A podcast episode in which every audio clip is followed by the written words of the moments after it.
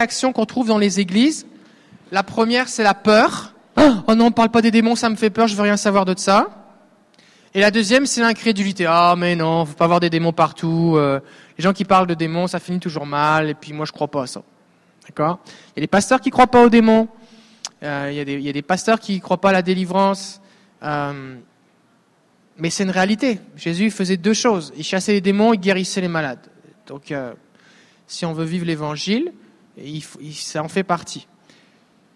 Alors, juste avant qu'on continue, on, euh, avant que j'oublie, concernant la question précise, la personne qui a posé la première question tout à l'heure, euh, il est possible, quand vous êtes, quand vous êtes chez vous, et que vous avez quelqu'un qui joue à des jeux vidéo, qui a un portail, ou, qui, ou alors qui, qui ferait d'autres types d'activités occultes, comme écouter de la musique, ou euh, aller voir des voyants, ou faire des trucs bizarres, euh, il est possible de circonscrire les démons à la chambre de la personne. Fait que si vous êtes chez vous, vous pouvez prier pour et commander et ordonner aux démons parce que c'est chez vous, vous avez autorité de commander aux démons de rester dans la pièce. Ça va pas libérer la personne, mais ça va vous protéger vous de leur influence. Ça va pas non plus forcément changer votre relation, la dynamique, mais au moins il y aura la paix autour. D'accord? Euh, Dieu a dit à la mère, tu n'iras pas plus loin. Donc on peut, on peut dire aux démons. On va voir des. Jésus va comment donner des ordres spécifiques à des démons. Au moment où il va chasser un démon d'un enfant, il dit ne lui sort sans lui faire de mal. Donc c'est pas parce qu'un démon se manifeste qu'on est obligé de dire ben, c'est comme ça, la personne est en train de souffrir, fait que c'est normal que tu aies mal. Non, on peut lui dire ne lui fais pas de mal. Euh, on peut lui dire aussi tais-toi. Bon là on, on parlait pas de manifestation démoniaque d'un démon qui parle au travers de quelqu'un, mais on peut dire au démon de se taire parce qu'on a autorité sur eux.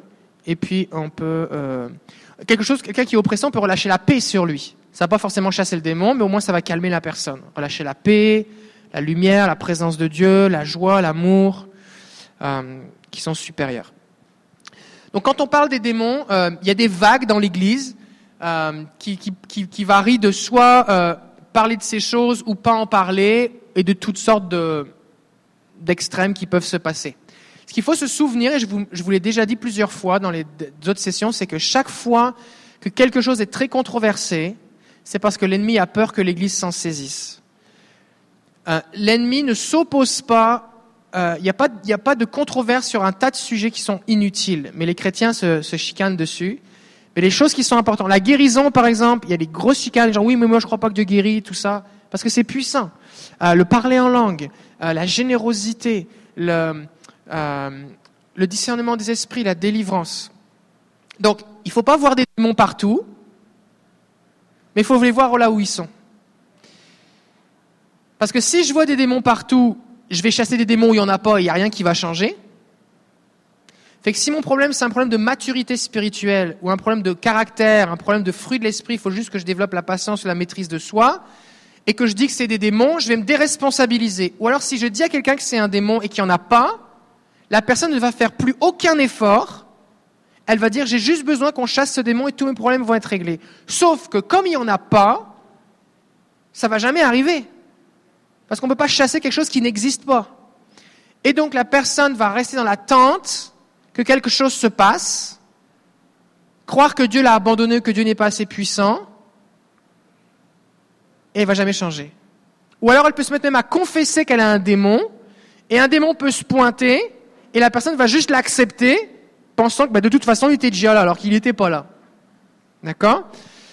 Donc c'est vraiment important que quand on parle des choses qui sont en rapport avec les démons, les esprits, tout ça, on fasse attention à ce qu'on dit. Parce qu'il y a une différence entre dire je pense que, ou d'après ma compréhension, mon expérience, mes lectures, ou ce que j'ai entendu, il se pourrait que, et dire tu as un démon. C'est vraiment deux choses différentes. C'est vraiment des choses différentes. Si je me trompe dans une parole de connaissance, est-ce que ça se peut que tu aies mal à la tête? Ah non, ah ok, je me suis trompé. Mais si tu dis, je crois que tu as un démon. La douleur, la personne est capable de l'évaluer, mais le démon, elle ne s'en rend pas compte. Donc tu peux semer le doute. Et le discernement des esprits, il y a beaucoup de gens qui, refusent d'en parler ou qui refusent de, l'utiliser ou de l'exercer justement à cause de ça. Euh, euh, je vais arrêter là parce que sinon je vais embarquer sur mon message. Alors, euh, quelques bouquins. On, on en avait plus, mais on en a de nouveaux. Alors, Guide essentiel pour guérir, c'est l'un des meilleurs livres qui existent présentement sur la guérison en français. Bill Johnson et Randy Clark, Comment prier avec succès pour les malades. Euh, fait que je vous le recommande, vraiment, il est disponible à la librairie en arrière. On a aussi un dévotionnel, on en a reçu récemment, Accueillir sa présence chaque jour. Euh, comment, euh, c'est un dévotionnel, donc chaque jour vous avez une petite lecture à lire d'une page. Comment, comment vivre et marcher avec cette conscience de la présence de Dieu avec vous. Parce que quand on sait que Dieu est présent avec nous, bah, on fait pousser les pieds, comme on l'a entendu ce matin. Donc dévotionnel, accueillir sa présence chaque jour. Ici, on a un livre de Chris Vallotton, La guerre des pensées, euh, qui parle un peu du combat spirituel et puis euh, comment. Euh, c'est pas juste gérer tes propres pensées, mais qu'est-ce qui se passe dans le combat spirituel au niveau des pensées. C'est vraiment intéressant. Fait que je vous le recommande aussi. Gagner une guerre invisible, vaincre un ennemi caché mais présent. Alors là, je vais vous, je vais vous présenter aussi. On a un livre sur les anges. Parce que quand on parle du discernement des esprits, c'est pas juste voir les démons, c'est aussi voir les anges. Le discernement des esprits sert à reconnaître la présence de Dieu, la présence des anges, à discerner si quelque chose est de Dieu ou du diable, euh, à euh, reconnaître l'onction et l'appel dans la, vie des gens, détecter les présences angéliques et aussi les démons, les attaques de sorcellerie, les liens spirituels ou générationnels, des choses comme ça. Euh, donc un excellent livre ici sur les anges. Il y a beaucoup de témoignages. Donc beaucoup de références bibliques. Euh, la, Bible est remplie d'anges, hein, il y en a partout, du début à la fin. Et donc, euh, Judith McNutt, les anges existent vraiment. Donc, quoi faire avec les anges? On prie pas les anges, on leur voue pas un culte, mais c'est important qu'on sache ce qui se passe. Je vais vous présenter maintenant deux livres de délivrance. Et je voudrais faire un avertissement, une mise en garde. La dimension de la délivrance, c'est très très très vaste. On peut avoir des démons pour X mille raisons, vraiment. Et la, raison, la, la, méthode la plus efficace, c'est le discernement des esprits. C'est-à-dire le Seigneur révèle ce qu'est le problème et on règle le problème. Quand on utilise une méthode, c'est un petit peu comme si vous allez chez le médecin et vous lui dites j'ai mal quelque part, et lui il prend une grosse seringue et il vous perce partout dans le corps pour faire plein de biopsies, partout, jusqu'à peut-être éventuellement trouver sur quelque chose quel est le problème.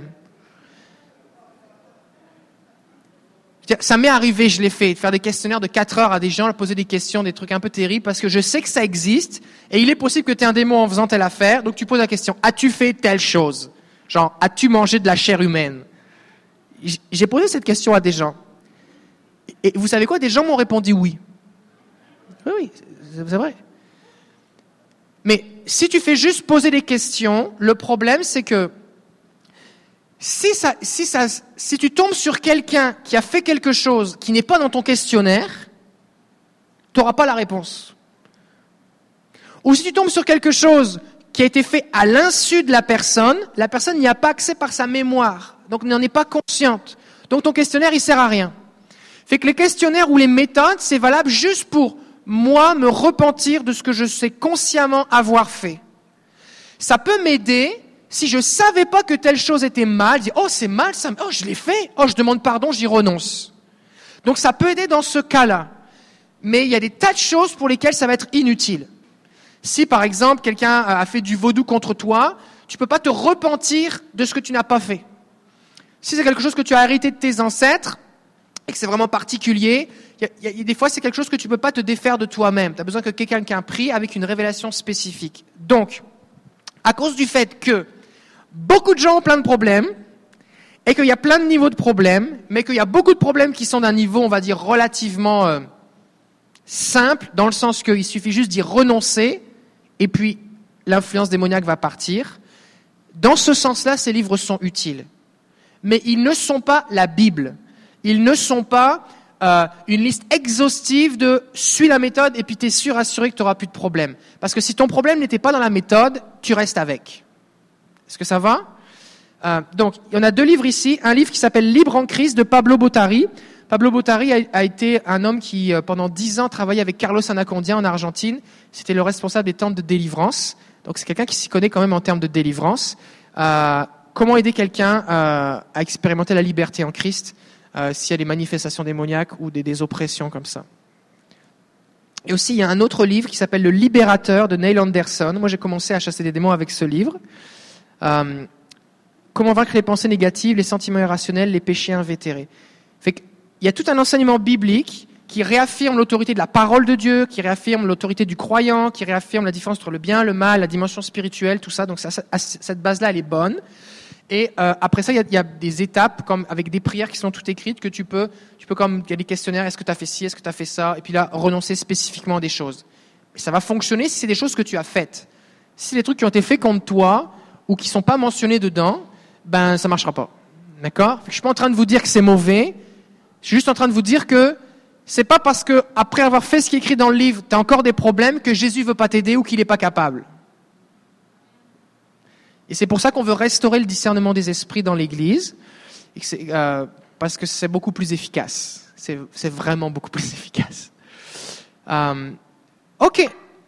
Alors, j'ai fait la précision. Il y avait quelqu'un qui avait une question tout à l'heure qui nous a dit, je voudrais poser une question. Est-ce que vous voulez la poser? Oui? Oui, venez. Eric, je vais t'inviter à t'approcher. On va répondre à la question, puis après ça, tu vas pouvoir euh, enchaîner. Ok, on va commencer avec la première. OK. Bonjour. Euh, on a eu une discussion l'autre jour euh, des chrétiens et euh, qu'en est-il de la délivrance à distance? Il y en a qui disent oui, il y en a qui disent non, et il y a en plus l'idée de c'est pas pareil si on essaie de délivrer à distance un chrétien d'un non-chrétien. Est-ce que je pose ma deuxième question? On va rester sur la première déjà. Est-ce que tu veux... S'il te plaît. Alors, euh, sa question spécifique est est-ce qu'on peut prendre autorité pour qu'il y ait une délivrance sur les non-chrétiens? Est-ce que j'ai bien compris ta question? Chrétien ou non chrétien, mais l'idée chrétien ou non chrétien, mais l'idée à distance, il y en a qui disent non, alors qu'il y en a, d'autres qui disent oui. Dans le cas de délivrance, il y a deux options. Okay? Premièrement, si tu pries pour une personne qui veut, c'est beaucoup plus facile parce qu'elle travaille dans le même sens que toi. Et qu'elle soit chrétien ou non chrétien, ça change rien. La puissance de Dieu s'établit lorsque le royaume de Dieu vient. Si le Seigneur te parle, puis te dit, va prier pour telle personne, Dieu n'en a rien à faire qu'elle est chrétienne ou non, Dieu va atteindre la personne. Donc, oui, nous avons fait dans nos églises des théologies en disant, il n'est pas chrétien, donc il n'est pas digne de, de visitation, tu comprends? Alors, il faut briser ça. La question de la distance. Oui, est-ce qu'il faut être présent? La question est pertinente et se pose puisque Jésus a chassé des démons à distance. Oui. Parce qu'à un moment, il y a, il y a notre expérience, il y a les qu'on a bâties sur nos expériences ou les choses qu'on nous a enseignées qui ont entraîné nos expériences, puis il y a la Bible. Il y a plusieurs exemples de gens qui sont délivrés à distance. On voit Jésus qui va dire à la femme syro-cananéenne, euh, les, les, les, chiens sont pas dignes de manger le, pain des maîtres. Oui, mais les petits chiens mangent le, pain qui tombe des miettes, les miettes qui tombent de la table, tout ça. Et il dit, ok, va, tu as une grande foi. Et le démon est sorti de sa fille à l'heure même. Elle était à distance. Est-ce que Jésus est capable de chasser un démon à distance? La réponse, c'est oui. La Bible dit aussi que Paul, les linges qui étaient sur lui, on les appliquait sur les gens et les démons quittaient et les malades étaient guéris. Et Paul n'était pas présent. Donc, est-ce que c'est possible? Ben, on voit que c'est arrivé en tout cas à Jésus. Donc, si c'est arrivé à Jésus, c'est possible. Maintenant, quand on, veut bâtir une théologie, c'est toujours important de voir tout ce que la Bible dit à ce sujet. Il y a un texte, Jésus parle, il va dire il faut lier l'homme fort. On ne peut pas rentrer dans une maison avant de lier l'homme fort. Bon. Des fois, les, chrétiens ont pris le texte, ont dit, OK, j'arrive, je lis l'homme fort, blablabla, je fais toute une prière, puis rien se passe. c'est parce que c'est qui cet homme fort-là? T'as pas besoin de crier ou de faire d'avoir des gros bras pour lier l'homme fort.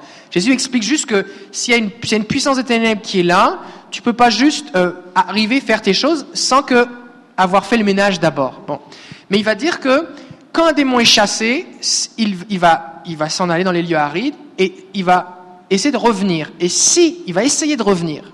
Et si la maison est vide, alors il va aller rechercher sept fois, des démons sept fois pires que lui, et ils vont arriver et sa condition va être pire. Donc on voit ici qu'il y a des démons qui sont plus forts les uns que les autres, comme des anges d'ailleurs. Euh, mais aussi on voit que un des, aspects clés de la délivrance. Pourquoi on ne peut pas faire de la délivrance? Seigneur, tu sais, tu pourrais te mettre en haut du château Frontenac et dire Seigneur, je proclame la délivrance sur tous les gens qui habitent à Québec. Tu sais? Et pourquoi ça fonctionne pas toujours? Mais ça, un, ça va pas fonctionner. Et deux, ce qui va se passer, c'est que si tu chasses des démons et que la personne ne veut pas suivre Jésus, sa condition va être pire. J'ai même entendu un témoignage d'un pasteur qui est un ex-sataniste, Mark Bredenkampf, qui se trouve euh, en Afrique du Sud. Son église c'est Destiny Church. Point, je sais plus comment parce que c'est South Africa, fait que je sais plus comment c'est le point, c'est point quelque chose, mais c'est Destiny Church, Mark Bredenkampf. Et lui c'est un ancien sataniste et il partageait que des fois ça arrive que même des sorciers viennent voir des pasteurs dans des églises pour obtenir de la délivrance sans se repentir, dans le seul but que les démons partent et reviennent cette fois pire. Oui, c'est vrai. Et, et- et- et le but, le but de ça, c'est que c'est comme un raccourci pour avoir plus de puissance. Ouais. Et des fois, ça arrive. On fait de la délivrance avec quelqu'un et la personne vient, dit OK, je suis tourmenté, il y a un démon qui m'étrangle. C'est toi qui partageais l'affaire d'être être étranglé Absolument, ce matin. Je suis étranglé, j'aime pas ça être étranglé. Ok, alors on va prier. Ah, Il y a un démon qui est là, lui est arrivé parce que tu as fait ça, et tac. Puis on arrive à la source, il faut que tu renonces à ça. Mais non, moi je veux pas. Moi je veux juste arrêter d'être étranglé. C'est comme la personne qui fume et qui commence à avoir des problèmes respiratoires et qui voudrait être capable de respirer bien tout en continuant de fumer. Ou la personne qui couche à droite, à gauche, qui se retrouve avec une maladie sexuellement transmissible et qui dit Est-ce qu'on peut guérir ça pour que je puisse continuer? Vous comprenez? Il y a une différence entre la repentance, se détourner du mal, et la délivrance. Et donc c'est important. Dans le cas, par exemple, de la, de la, de la femme syrophénicienne qui vient voir Jésus, c'est sa mère et c'est un enfant. Donc, il est fort probable que l'enfant n'était pas lié pour grand-chose à ce qui lui est arrivé. Soit il avait hérité, soit des choses avaient été faites sur lui. Donc, dans ce cas-là, Jésus chasse les démons. Mais on on peut pas établir une règle. Mais est-ce que c'est possible? Moi, je dirais oui, parce que Jésus l'a fait. Donc, si, si on- je peux ajouter euh, Oui, un commentaire, euh, Alain, il y a des gens qui prient, ils imposent les mains et les jambes allongent. Mais s'il vient pour prier pour des aveugles, la guérison n'arrive pas. Donc, on se fatigue, on dit à Dieu, j'en ai vu des jambes rallongées, maintenant je veux voir des yeux guéris. Alors, on refait le processus encore, qu'on appelle de empowerment. On remet euh, à Dieu notre vie, on, re- on se réexamine, on redemande à d'autres personnes qui nous imposent les mains, et puis à un moment donné, on voit quelqu'un être guéri des yeux. C'est toujours euh, les mêmes choses qui se répètent dans le monde entier, si on étudie bien. C'est que je suis capable d'emmener la guérison pour des jambes qui s'allongent, mais pas pour des yeux. Pourquoi? Je ne le sais pas. Donc, je dis à Dieu, je veux maintenant voir des yeux guéris. Jusqu'à temps qu'on voit des yeux guéris. Et quand ça, ça arrive, ensuite on passe aux oreilles. Tu comprends? C'est comme si Dieu fait une addition. Je ne sais pas pourquoi c'est comme ça, mais je ne me décourage pas. Ça va? Alors, il y a des gens, pasteurs, qui vont toujours avoir la manifestation de Dieu quand ils vont imposer les mains, puis quand ils font à distance, ça n'arrive pas. Mais il y en a d'autres, c'est contraire, ils font des prières à distance, mais ça n'arrive pas nécessairement quand ils vont prier sur toi. Alors, moi, j'ai décidé d'arrêter de comprendre. Il y a plus et on veut le vivre. Par exemple, J'ai- quelqu'un est venu nous J'ai voir. décidé de me fâcher, en Hein? passant, je m'excuse. Hein? Oh. Je me fâche. La première fois que j'ai vu une guérison à l'église de Ganawagé, il a fallu se fâcher. Ça faisait trois mois qu'on priait pour une personne qui avait vraiment mal dans les épaules. Puis je- j'examinais la dame, puis je me dis, elle vit pas dans le péché. Ça fait quand même 50 ans qu'elle est chrétienne. Puis elle disait, Pastor Eric, pray pour moi, je veux être guéri l'épaule. J'ai dit, mais oui, ça fait trois mois qu'on prie. Et là, je me suis fâché. Là, j'ai dit, là, Seigneur, tu vas nous montrer pourquoi elle n'est pas guérie. Moi, je ne vais pas prier un an comme ça, là. OK? Je m'excuse, je me suis fâché. Là, je me fâche, là. J'ai dit à Jésus, montre-moi. Guéris instantanément. Jésus a confirmé que la dame ne vivait pas dans le péché. Tu sais ce que cette femme-là a fait? Elle était tellement contente. Quand j'ai bâti euh, des pierres et euh, du ciment, tout, elle est venue m'aider, 80 ans. Elle transportait les blocs. J'ai dit, arrêtez, madame, 80 ans. Vous êtes- Le Seigneur m'a guéri, c'est pas toi qui vas me dire quoi faire. Hein? Et là, j'ai compris. Là, c'est les premières fois que j'ai vu des épaules guéries. Là, maintenant, je prie pour d'autres choses. On va Alors- chercher plus. Oui. L'idée, c'est que tu vas toujours entendre des gens qui vont te dire ce qui est possible ou pas possible, mais souvent, ces gens-là ne font rien. Fait que c'est important d'aller voir dans la Bible et d'aller chercher le plus. Parce que quand tu regardes, Jésus a fait. Parce que non seulement ce que je te dis là de prier à distance, Jésus l'a fait, mais Jésus a dit ce que j'ai fait, vous allez le faire et vous allez faire des plus grandes choses encore. C'est le cas de Paul. Le linge Oui. qui touchait Paul, Jésus a pas fait ça. Les gens, fallait qu'ils touchent le linge que Jésus portait sur lui là. Donc c'est comme un autre niveau. L'ombre de Pierre qui guérissait les malades. Fait que l'idée c'est, je peux pas dissocier une méthode ou qui je suis ou ce que je fais du. Saint-Esprit. Exactement. Fait que, est-ce que c'est possible en Dieu? Plein de trucs sont possibles. Fait que Seigneur, on collabore, comment on le fait ensemble? Et instruis-moi. Ce qui fait du bien avec le Seigneur, c'est qu'on se repose en lui. Ouais. Alors, moi, j'aime la partie théologique que David vient d'amener. Moi, j'amène une partie peut-être pragmatique, pratique. Je prie pour les gens pour qu'il y ait des nouveaux yeux, ça arrive pas. Mais si je prie pour des jambes qui rallongent ou des oreilles qui s'ouvrent, pourquoi ça fonctionne là puis ça fonctionne pas comme ça? Alors, je vais m'assembler avec David parce que tout le monde sait que quand lui prie pour les aveugles, il voit. Puis moi, je vais prier pour les jambes. C'est une illustration. Oui.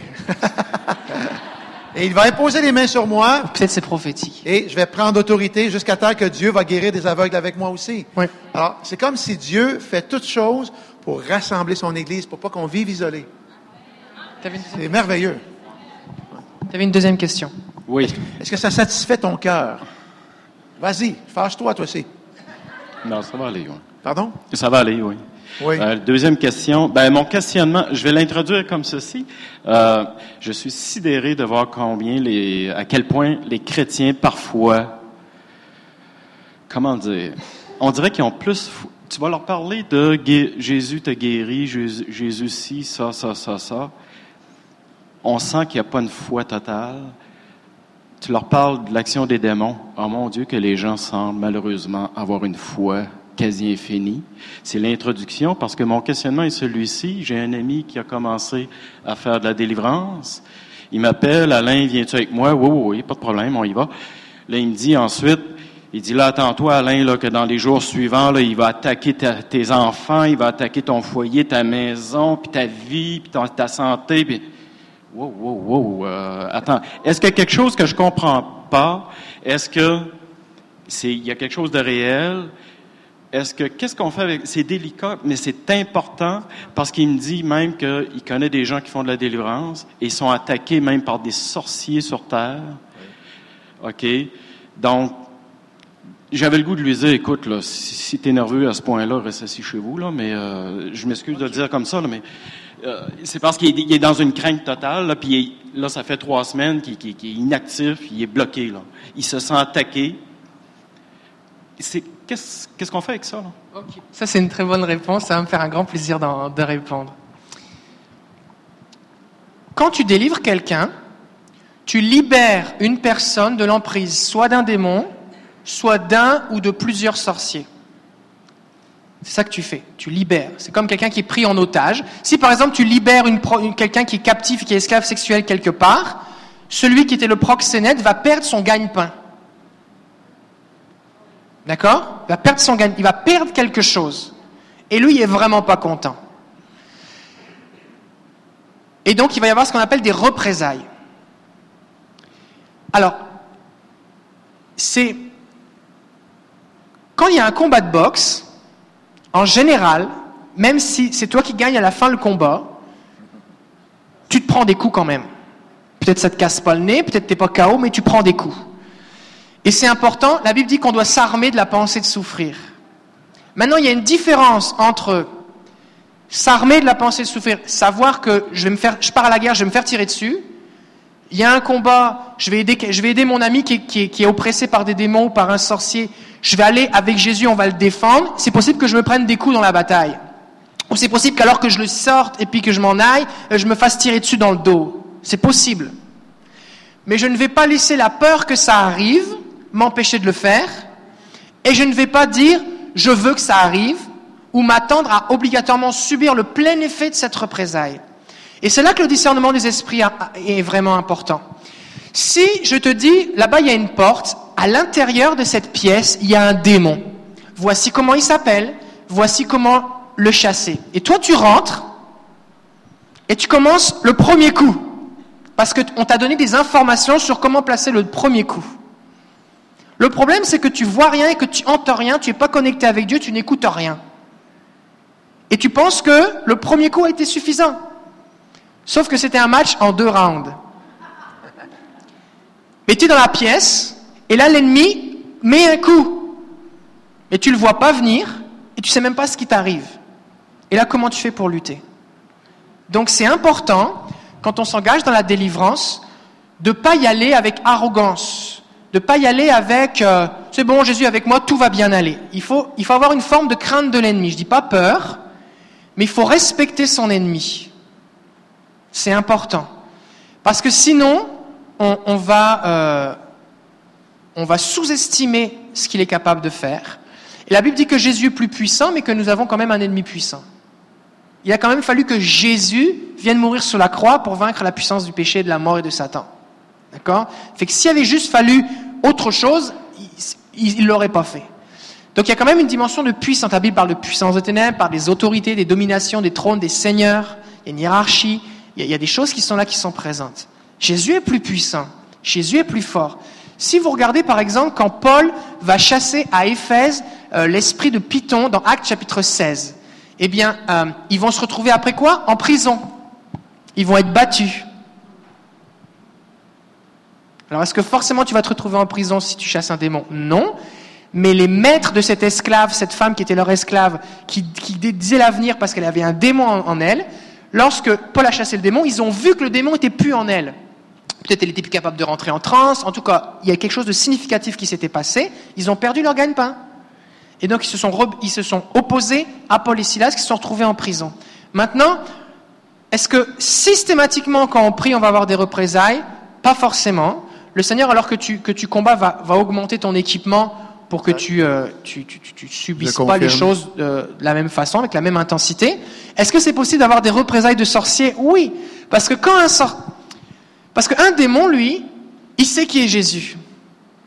Fait quand tu pries au nom de Jésus, la Bible dit, dans Jacques, euh, tu crois que Dieu existe, tu fais bien, les démons aussi le croient et ils tremblent. Donc les démons, eux, ils savent qui est Jésus. Mais les sorciers, c'est quoi? Un sorcier, c'est un être humain, homme ou femme, qui est aveuglé par l'ennemi et qui, au travers de toutes sortes de rituels, de sacrifices, d'incantations, de toutes sortes de jeûnes, de toutes sortes de choses, va accueillir des puissances qui sont en fait des démons, dans le but d'accomplir son, plein, euh, ce que lui veut obtenir, plus de pouvoir, des choses et tout ça. Sauf qu'il est complètement tenu et captif par ces démons et qui lui mentent. Il ne sait pas vraiment qui est Dieu. En tout cas, jusqu'à un certain niveau. Après ça, ils ont vraiment cette, conscience de Satan, mais jusqu'à un certain niveau, les gens ne sont pas forcément conscients. Leur Satan leur ment. Maintenant, quand ce, quand ce sorcier, imaginons que lui c'est le sorcier, que moi je suis la personne qui est captive, quelqu'un vient me libérer. Lui, le sorcier, au travers de ce qu'il faisait sur moi, eh bien, il obtenait des choses. Il, y avait, il avait un lien, un droit sur moi. Peut-être qu'il prenait de l'énergie, de la santé, peut-être il avait des récompenses parce que quelqu'un lui avait donné de l'argent pour me faire ces choses. Fait qu'il y, a, il y a, quelque chose qui, il, a, il a un bénéfice personnel. Maintenant, au moment où, où la personne va venir me faire de la délivrance, la Bible dit que celui qui prononce une malédiction dans les psaumes, celui qui prononce une malédiction, eh bien, ça retourne sur sa tête deux fois pire. Le méchant creuse un piège et il tombe dans la fosse qu'il a creusée. Donc il y a un principe simple, c'est que quand il y a une attaque de sorcellerie et que le Seigneur révèle à quelqu'un, par exemple, j'ai un couteau sur ma tête qui est, issu d'une parole que quelqu'un a prononcée, eh ben on enlève le couteau au nom de Jésus et on le retourne à celui qui l'a envoyé. Donc lui, il se reprend le couteau deux fois comme un boomerang dans la face. Donc il en souffre, il perd le bénéfice d'avoir la personne captive, et toi maintenant tu es libre en Jésus. Sauf que la personne qui a fait la délivrance, maintenant lui, il a un problème contre celui qui a fait la délivrance. Il n'a pas le même droit que sur celui qui était oppressé, parce qu'il y a peut-être des alliances qui avaient été faites, il y avait toutes sortes de, raisons pour lesquelles il y avait un lien entre les deux, mais la personne qui a fait la délivrance devient une cible, et comme recherchée par cet homme. Et il est possible, et très probable, qu'il essaye d'attaquer la personne. Alors soit le Seigneur te protège et tu t'en rends pas compte, soit tu t'en rends compte. La Bible dit il exerce mes mains au combat. Dans un exercice de combat, tu apprends à parer les coups en te prenant des coups. On dit monte, monte ta garde. Là, tu fais pas attention, boum. Ok, maintenant tu sais qu'il faut que tu montes ta garde. Et, et donc il y a une dimension de contre-attaque. C'est pour ça que c'est important on ne peut pas aborder ce sujet à la légère. Donc, est-ce qu'il y a des contre-attaques? La réponse c'est oui. Est-ce qu'on est obligé d'en être détruit par ces contre-attaques? La réponse c'est non. Mais c'est une folie de s'engager dans un combat. Des fois, il y a des, gens qui partent à la chasse aux démons. Pars pas à la chasse aux démons, là. C'est pas Ghostbuster, là. C'est pas. Parce que si tu pars avec arrogance contre les démons, déjà, c'est possible que tu sortes de ton domaine de grâce, de ce que Dieu t'a confié, que tu sois pas équipé pour cela. Si par exemple un soldat décide d'aller déminer un champ de mine et qu'il a juste une tenue légère en tissu, il va mourir. Un démineur, il a une, une, une combinaison spéciale. C'est un équipement qui pèse plus de 30 kilos, un casque spécial. Il a un, un gilet pare-balles qui couvre pas juste un petit peu, qui descend sur les jambes, sur les bras. Il est, il est recouvert. Il y, a des, il y a des véhicules pour le déminage qui sont spéciaux, qui sont équipés. Donc si le Seigneur t'a mis dans une unité de déminage, tu fais du déminage. Si le Seigneur t'a mis dans une unité d'infanterie légère, tu fais pas du déminage. Tu appelles les démineurs. Je confirme. Donc il y a des gens ici, le Seigneur va vous donner un niveau de discernement suffisant, et je crois que Dieu veut donner ça à tous les chrétiens, pour que vous disiez comme, oh, je crois qu'il y a une mine. On aurait besoin d'un démineur ici. En France, actuellement, il y a un plan, il y a un état d'urgence. Dès qu'il y a un colis qui est suspect, il est détruit. Donc si un, policier est en train de se promener, il voit un colis abandonné, un sac abandonné, qu'est-ce qu'il fait? Il l'ouvre pas. Il fait un périmètre de sécurité, il appelle des renforts, et puis ils arrivent, ils font venir un robot et ils détruisent le truc. Il y a une procédure à suivre. C'est pas eux qui le font. Donc, il faut savoir qui est le démineur dans l'Église. C'est ça. Il faut savoir qui est le démineur dans l'Église. Le ou les démineurs. Et, ou des mineuses. Et euh, c'est pour ça qu'on a besoin de, de, de chacun reconnaître notre appel et nos dons et d'honorer. On a un livre qui s'appelle La culture de l'honneur qui est disponible à l'arrière, qui, qui, qui parle de l'importance de reconnaître les dons et les appels de chacun. Parce que si on a un, c'est un démineur, il faut qu'il fasse du déminage. Si on a un, c'est un intercesseur, il faut qu'il fasse de l'intercession. Si on a un, c'est un adorateur, il faut qu'il fasse de l'adoration. Euh, et donc, on, on est tous appelés à avoir un certain niveau de discernement. Exact. Mais des fois, il y a des gens qui vont avoir le discernement des esprits, par exemple, euh, pour, euh, pour voir l'activité angélique, pour savoir comment prier. Dans les, dans, ça dit dans, dans les chroniques qu'il y a un des, des amis de David, c'était un voyant. Asaph, vous avez connu les psaumes d'Asaph? C'était un voyant. Donc le gars, quand il chantait, quand il composait des psaumes, il décrivait des réalités spirituelles qu'il voyait. C'est pour ça qu'il y a une puissance. Maintenant, ça ne nous dit pas forcément qu'il faisait de la délivrance. Donc, est-ce que c'est possible d'avoir des représailles? Oui. Est-ce que c'est possible d'avoir des représailles de sorciers? Oui. Et je peux vous en témoigner en long, en large et en travers. Que c'est très réel. C'est très, très, très réel. Oui. En réalité, il euh, faut comprendre aussi qu'on a droit à du repos. Il y a des saisons. Alors, euh, je disais pendant le dîner à Pasteur David que pendant deux ans, j'ai pris en charge la réunion de prière à l'église à Ville-la-Salle. Puis ensuite, j'ai dû me retirer parce que j'ai été complètement vidé de faire euh, de, de la prière et aussi plus loin que la prière. La guerre spirituelle? Oui, de la guerre spirituelle. Et j'ai demandé à mon pasteur de me retirer parce que j'étais vraiment fatigué. J'ai fait ce que Dieu m'a dit, mais j'ai demandé à Dieu, est-ce que tu me donnes du repos et je me retire, vous comprenez? Alors vous aussi, vous êtes là par la foi. Vous êtes en train d'apprendre puis découvrir vos dons spirituels, votre appel de Dieu. Alors, je dois, honnêtement dire c'est ça le sens de l'honneur. C'est qu'à tâtonnement, vous faites des erreurs, vous faites des bons coups, puis vous faites attaquer, vous mangez des punches, mais vous êtes sur le ring. Vous êtes là pour combattre pour ceux qui sont faibles. Alors, ça veut dire que vous êtes courageux. Alors, on doit honorer ça. On est ici pour faire un séminaire pour vous dire, écoutez, si tu rentres sur le ring, là, prévois que pendant trois mois, tu vas te battre, puis ensuite retire-toi, puis prends ce relax. Tu peux pas être en intercession toujours. C'est impossible. Et tu peux pas aller. C'est pas toi qui décides les guerres que tu vas mener. Un soldat reçoit une mission de son général ou de son lieutenant ou caporal ou peu importe le grade. Et peut-être que là où il est, il y a encore des besoins, mais il doit aller faire une mission spécifique. Et, doit, et pour accomplir sa mission, il ne faut pas qu'il aille faire une autre mission. Et c'est pour ça qu'on on a, on a beaucoup insisté au début sur le fait d'entendre la voix de Dieu. Parce que beaucoup de gens vont entendre parler de la prophétie, de ceci, de cela, des dons spirituels, ils vont les prendre comme dans une boîte à outils, dire maintenant je vais faire des trucs moi-même. Ça marche pas comme ça. La Bible dit que Jésus ne faisait rien de sa propre autorité. Il dit le Fils de l'homme ne fait rien de sa propre autorité. Si vous regardez dans les autres versions, c'est de sa propre autorité, de sa propre initiative, de son propre chef. C'était pas lui qui décidait. Et il dit je ne fais que ce que je vois le Père faire et je ne dis que ce que j'entends le Père dire. Et donc, dans cette soumission au Père, on va être protégé. Parce que si le Seigneur te dit, voici ce que je veux que tu fasses, il va t'accompagner. Peut-être tu vas manger des coups, mais tu vas gagner la victoire. Mais si tu t'engages dans quelque chose, dans un combat que Dieu ne t'a pas demandé de mener, il est possible que tu n'aies pas l'équipement nécessaire. Comme ce soldat qui a juste un, un vêtement de toile alors qu'il s'expose à se faire tirer dessus. C'est dangereux. Alors est-ce que Dieu est bon? Est-ce qu'il peut t'en sortir finalement? Oui. Mais est-ce que tu vas souffrir inutilement? Oui. Donc on ne dit pas ça pour que vous ayez peur, mais c'est important, important que chacun soit conscient des choses. Et c'est aussi important de réaliser que si quelqu'un s'engage dans un ministère de délivrance, la réalité c'est que oui, oui c'est vrai, l'ennemi va s'essayer sur ta femme, sur tes enfants, sur ton mari, sur tes biens, sur ta santé. Oui c'est vrai. Parce qu'il va, chercher. Est-ce que ça veut dire que pour autant tu vas en mourir et faire faillite et perdre tes enfants et, et arrêter la foi? Non. C'est son but. Mais il va falloir que tu combattes. C'est pas juste, tu peux pas faire de la délivrance pendant les heures de bureau.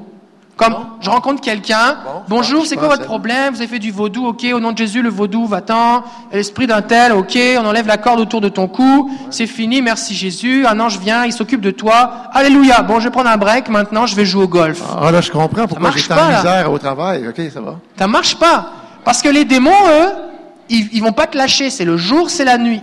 Et donc c'est important, c'est important d'être c'est pour ça que la Bible dit qu'on doit être vigilant afin qu'après avoir tout surmonté, on soit encore debout, qu'on tienne ferme. C'est un vrai combat. Et le fait qu'il y ait un combat, c'est pas quelque chose de négatif. Un soldat, sa, job, c'est de faire des combats pour arriver à la victoire. On est dans une grande guerre, on sait que Jésus gagne à la fin, mais entre deux, il y a plein de batailles, plein de, plein de, plein de sous-guerres, on va dire. Donc c'est sérieux. C'est génial parce que si on est fatigué, c'est parce qu'on combat. Alors, on n'est pas ici parce que tout va bien, puis euh, on est dans un monde rose. On est ici parce que, justement, il y a un combat. Et c'est aussi vraiment important de ne pas rester tout seul. Et on le confesse qu'on est fatigué. Oui. On ne reste pas isolé. On le dit depuis le début de la conférence. J'ai besoin d'être pris pour moi. On ne reste jamais, jamais seul. Régulièrement, je dis à des gens, est-ce que tu peux prier pour moi? Je pense trois, quatre fois par jour, je dis à ma femme, prie pour moi. Je dis à mes enfants, prie pour moi. J'appelle quelqu'un au téléphone, prie pour moi. Est-ce que tu veux prier pour moi, s'il te plaît? Prie pour moi. Les gens m'aident. Parce que je ne suis pas tout seul. On est ensemble. Fait que des fois, il y a des gens qui s'engagent, disent oui, je vais faire de la délivrance chez moi, je suis allé voir à l'école du ministère, j'ai pris un bouquin, je vais suivre ce qui est dans le bouquin, je vais faire les trucs chez moi, et là, les démons se ramassent tous chez toi, puis là, c'est l'enfer, puis là, tu sais plus quoi faire. Donc, tu veux pas faire ça. Tu veux fonctionner en, autorité, en soumission à tes autorités spirituelles, parce qu'il n'y a pas d'autorité sans soumission. Je vais te laisser euh, continuer, sinon on va... Si vous me permettez, j'aimerais vous euh, citer un verset de la parole. Le Saint-Esprit m'a montré quelque chose de nouveau, quoique je le savais. Euh, dans Ésaïe 42, 16, ça nous dit ceci.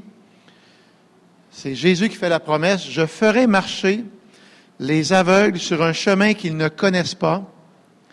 Je les conduirai par des sentiers qu'ils ignorent. Et je changerai devant eux les ténèbres en lumière. c'est génial. Le Seigneur m'a montré, ceux qui sont dans les ténèbres, ils sont aveugles, ce sont ses enfants. On ne parle pas des gens du monde, on parle de ceux qui ignorent comment se battre spirituellement. Alors j'ai compris que le Seigneur fait une promesse, il est venu régner sur nous, il nous assure sa protection, mais en même temps, il nous fait la promesse qu'il va nous montrer des choses nouvelles. Parce que j'ai choisi de ne pas ignorer, mais de découvrir la parole de Dieu. Et ce que je trouve génial, c'est que Dieu est en avant de nous. Et, il va nous bénir à la condition qu'on écoute sa voix. Alors, j'ai un cadeau à vous faire aujourd'hui, ça va? C'est Noël? Cela fait des années que je prie et je demande à Dieu des instructions. Oui, il y a des gens qui sont venus sur moi m'imposer les mains, il y a des gens qui sont venus avec des paroles de connaissance, c'est génial. Mais il y a une façon qui fonctionne beaucoup mieux que les autres. Amen pour quelqu'un? Vous voulez savoir? Il y a un homme qui s'appelait Tsafnat Paineach. Qui est ce gars-là? Vous avez lu la Bible comme moi. C'est Joseph, exactement. Dieu avait donné au jeune Joseph la capacité d'avoir des rêves. Et il interprétait les rêves. Et quand j'ai relu Genèse plusieurs fois, Dieu m'a montré que dans Joël, c'est la même chose Dieu veut donner des rêves à ses enfants. Quelqu'un crie Amen. Amen trois fois. Parce que le Père peut te donner des rêves, le Fils peut te donner des rêves, le Saint-Esprit peut te donner des rêves, puis là, aujourd'hui, on est en train de rêver. On rêve de voir les familles délivrées, on, voit, on rêve de voir Jésus rentrer, on rêve de voir des gens venir nous raconter, on va pleurer avec eux. Amen, enfin la délivrance a eu lieu. On rêve de voir nos églises vivantes, on voit ceux qui dorment se réveiller. écoutez, je rêve là. Alors, j'ai raconté à pasteur David, après avoir raccroché le téléphone mardi soir, je vais voir ma douce et tendre épouse. Je lui raconte tout ce que j'ai dit à pasteur David. Et ma femme a dit, Eric, fais sûr que tu parles sur les conséquences qu'il y a dans les foyers là, à cause des jeux. Oui, oui, Sylvie, je vais le faire. Elle voulait absolument qu'on parle sur les foyers brisés, les conséquences. Je l'ai fait. Maintenant, on passe au cadeau. Moi, je voudrais imposer les mains pour tous ceux qui veulent afin que tu aies des rêves. Voici comment ça se passe. J'étais dans mon église, fatigué de la religiosité. Là, dites pas Amen maintenant. OK? On dit pas ainsi soit-il. Fatigué de la religiosité. là, j'ai dit, là, Dieu, je crois que tu veux accomplir Joël chapitre 2. Que dans les derniers jours, hein, ceux qui l'aiment vont avoir des rêves, des songes, des visions. Et là, j'ai dit, comment je vais avoir une vision? Si je peux même pas avoir un rêve, je voudrais que ça commence par une vision. Ou au contraire, si je peux pas avoir de vision, je veux un rêve. Et là, Dieu m'a répondu. Et là, quand j'ai des rêves, c'est tellement, euh, je m'excuse, je vais être mon relais, c'est tellement capotant que là, je me réveille, puis le cœur me bat, puis il faut que j'aille écrire tout de suite mon rêve, parce que c'est le Saint-Esprit qui est venu me parler. Et dans le rêve, j'interprète le rêve, puis j'ai les réponses. Alors, toi, tu pleures pour une famille qui a besoin de délivrance. Parfait, Seigneur, envoie-moi quelqu'un ou donne-moi un rêve. La Bible dit, vous ne recevez pas parce que vous ne vous fâchez pas. T'es-tu tanné de la vie religieuse ou pas? Non, vous n'êtes pas trop convaincu, là. Moi, non, je m'excuse, mais gars, je vais parler pas comme le pasteur Robbie Dawkins. Crank up the risk factor! Vous l'avez entendu comme moi, hein? Je le regardais, j'ai dit, qu'est-ce qu'il y a, ce gars-là? Mais là, je suis devenu comme lui. Ah! Parce qu'en réalité, c'est ce que Christ attend. Jésus est passionné en amour pour nous. Est-ce que nous, on pleure pour ceux qui sont captifs? J'étais en train de prier pour la conférence et je me mets à pleurer. Puis je sais que c'est le Saint-Esprit qui vient sur moi. Compassion pour les gens qui sont brisés. Le Saint-Esprit ne veut pas nous remplir de connaissances. On est tanné de la connaissance. On veut de la délivrance. Ben, ça commence dans un rêve. Le Saint-Esprit te dit où aller, quoi faire. Il te dit exactement quoi faire. Bien, c'est ce qu'on va faire, Pasteur David, si tu es d'accord. On va faire un appel pour imposer les mains. Et il y a des gens qui vont passer derrière vous. Il y a des gens qui ne vous parleront pas. Il y a des gens qui vont vous demander, vas-y, je t'écoute.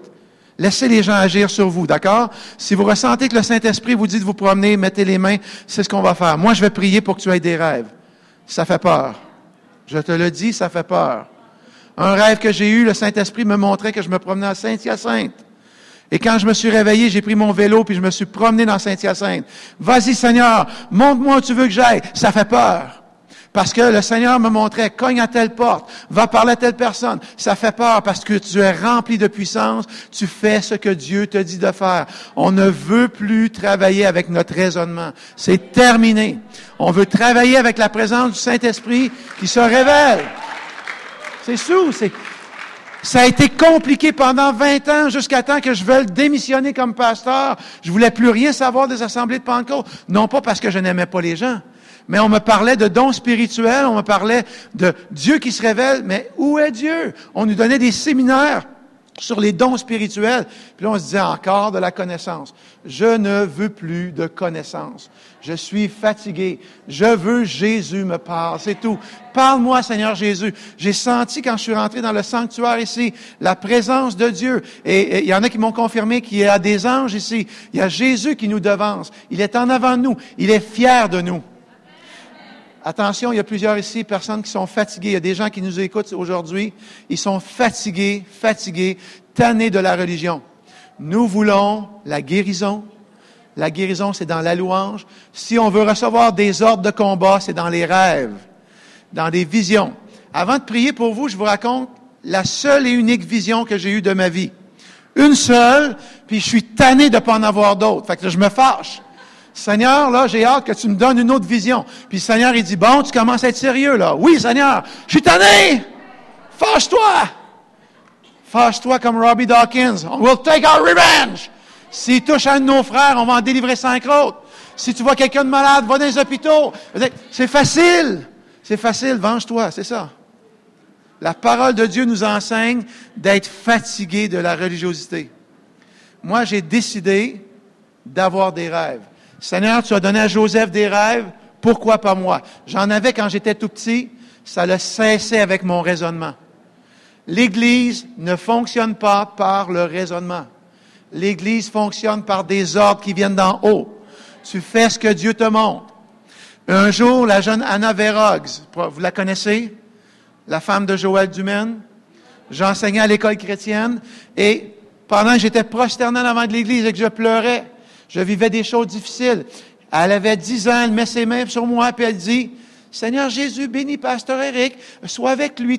Et pendant qu'elle parlait, elle ne le savait pas, mais elle prophétisait. What the zoo? Un enfant de dix ans qui me prophétisait par amour. Elle m'aimait, elle voulait que son superviseur soit béni. De sa bouche est sorti des paroles prophétiques. J'ai dit, parfait Seigneur, je ne crains plus, je vais faire mon travail. Et, et je lui ai dit plus tard, j'ai dit, Anna, tu réalisais pas que tu prophétisais? Non. Dieu utilise les enfants. Sortez les enfants de leur banc, faites-leur imposer les adultes. Ça marche au fond. Oh, c'est incroyable. Dieu est avec une simplicité enfantine. Avez-vous hâte de prier? Alors, je viens de me vendre, là. J'ai compris. On s'en va pas d'ici sans prier. OK? Je vais imposer mes mains sur toi. Voici comment je vais fonctionner. Depuis que je suis tout petit, on m'enseigne de parler. Blablabla, alléluia. Fini ça, fini. On m'a enseigné l'ancienne façon, la nouvelle façon est simple. J'impose mes mains et j'écoute. Éric, le Saint-Esprit m'a dit, tais-toi. Mais le Saint-Esprit doit être tanné. Il nous écoute parler, blablabla. Bla, bla, bla. Quand tu auras fini de parler, ben, je vais parler à mon tour. Ça va? Là, on va faire le contraire aujourd'hui. On va débarquer l'être humain, on va mettre Jésus d'abord. D'accord? Non, c'est simple. On va s'avancer ici. Et c'est toi qui décides. Bon, je sais, Pasteur David me dit qu'on doit terminer à 3 heures. J'aurais aimé mieux qu'il me dise 9 heures ce soir. Pourquoi? Parce que quand on impose les mains, tu ne bouges pas, tu attends deux choses. Une parole de connaissance ou une image, un flash. Jamais personne ne m'a montré le flash. J'impose les mains et là, je vois une compagnie avec des camions et je vois des camions qui rentrent, qui sortent. Puis je dis à mon frère, mon frère, c'est là que tes problèmes ont commencé. Une femme est venue te voir et c'est là que tes pensées adultères ont débuté. Ta femme t'a quitté. Il est venu blanc comme un drap. Il s'est repenti. Ça faisait deux ans qu'il vivait dans l'adultère. Il vient à l'église, il veut que Dieu le délivre. Dieu me donne une image. Avec l'image, l'interprétation. C'est trop facile. C'est tellement facile que c'est enfantin. S'il te plaît, aujourd'hui, ce que je te donne comme cadeau, donne-le à tes enfants. Dites Amen. Vos enfants vont être meilleurs que vous, je vous garantis. S'il reste 20 ans, 30 ans, 40 ans avant que Jésus revienne, on s'en fout. Ce qui est important, c'est que pendant le peu de temps que Dieu nous donne sur la terre, si nos enfants réussissent mieux que nous, on va être fiers. Nous voulons que nos enfants aient plus de puissance que nous. Toujours plus, Seigneur. Moi, ce que je veux, c'est que tu sortes d'ici, puis quand je vais revenir dans quelques mois, quelques années, vous allez m'accrocher, vous allez dire, merci, pasteur Eric, je suis un agressif. La Bible dit, que le royaume des cieux, c'est pour ceux qui sont violents. Vous êtes trop gentils encore. C'est vrai, vous êtes trop gentils.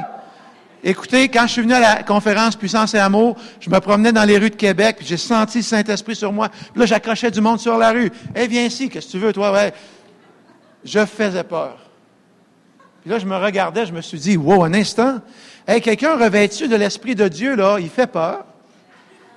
Parce que Pasteur David l'a dit, celui qui est en nous est plus grand que celui qui est dans le monde. Donc, aujourd'hui, nous allons écouter.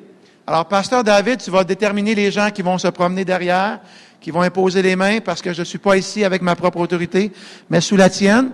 Laisse-moi écouter. Je vais mettre mes mains sur toi. D'accord? On est prêt, on a prié, on a fait ce qu'il fallait.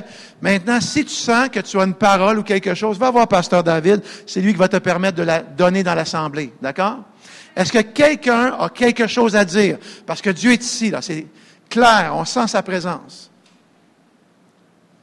Personne? Je le sais, vous êtes en train de me dire vous avez hâte de prier, là, hein? Ah, je vous aime. Excellent. Alors, s'il vous plaît, sans plus tarder, il va y avoir un fond musical, s'il vous plaît. S'il y a un musicien qui veut venir faire soit du clavier, soit chanter, je vous invite tout de suite à vous avancer à l'avant parce qu'on veut avoir des rêves. La demande, ce sont les rêves. Les rêves. Dieu, tu vas me donner des rêves. Tu vas me donner des battle orders. Tu vas me montrer quel est mon but, mon rôle. Merci Saint-Esprit d'être présent ce soir, ce matin, cet après-midi. Le temps n'existe plus. Seigneur, je me présente devant toi parce que je reçois tes ordres. Saint-Esprit, j'ai décidé qu'à partir d'aujourd'hui, j'arrête de fonctionner avec mon propre chef. Je reçois tes ordres, Saint-Esprit. Alléluia. Merci Seigneur que tu bénis nos enfants qu'on aime. Merci Seigneur que tu leur donnes une paix et une joie incroyable. Merci Seigneur que tu nous accordes ta puissance. Saint-Esprit, tu vas tellement nous dire, on vient comme des enfants, papa. On vient pour écouter ta parole, Seigneur. Merci que tu nous parles. Alléluia. Parle-nous, papa. On te supplie. Parle-nous. Merci, Seigneur, que tu vas nous instruire pour les rêves. Commencez à élever vos voix et dites à Jésus ce que vous vivez. Dites-lui que vous voulez des rêves. Dieu va t'accorder les rêves si tu le demandes. Vous ne recevez pas parce que vous ne demandez pas. Aujourd'hui, nous disons à Christ, je veux des rêves. Donne-moi des rêves, papa. C'est terminé. Je ne veux plus vivre ma vie chrétienne sans des ordres qui viennent du ciel. Dirige mes pas, papa, au travail, à la maison. Saint-Esprit, s'il te plaît, remplis-nous de tes rêves éternels. Donne-nous tes ordres de bataille éternelle. Je reçois ta seigneurie, papa. Je reçois tes ordres. Merci, Esprit de Dieu. Alléluia. Merci pour l'œuvre merveilleuse que tu fais, Seigneur. Alléluia.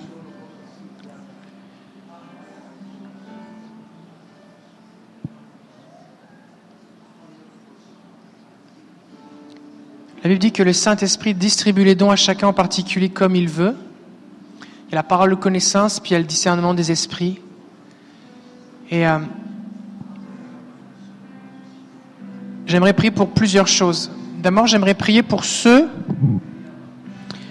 Il y a des gens ici, vous voyez dans l'esprit, mais vous avez décidé de fermer vos yeux, et c'est valable. Il y a des gens, vous suivez sur Internet, vous voyez, c'est du passé, vous voyez, mais vous avez décidé de ne plus voir. Parce que quand quelqu'un voit dans l'esprit, l'ennemi le sait. Il sait qu'il le voit. Et souvent, l'ennemi va essayer d'impressionner ces gens par des cauchemars ou ce genre de choses, des apparitions. Et parce que la personne ne sait pas quoi faire, elle dit Seigneur, je veux plus voir ces choses. C'est un petit peu comme quelqu'un qui aurait un fusil avec une lunette dessus, qui regarde dans la lunette et qui voit des choses terribles, des injustices, et qui ne sait pas qu'il faut qu'il tire sur la gâchette pour faire quelque chose et intervenir. Et quand le Seigneur ouvre tes yeux, c'est pour que tu fasses quelque chose avec. C'est pas juste pour que tu vois des choses bizarres ou horribles. C'est pour que tu fasses quelque chose. Il va te donner autorité. Et si vous avez fait cette prière, j'aimerais vous, vous amener à simplement rouvrir les yeux. Parce que le Seigneur veut vous équiper.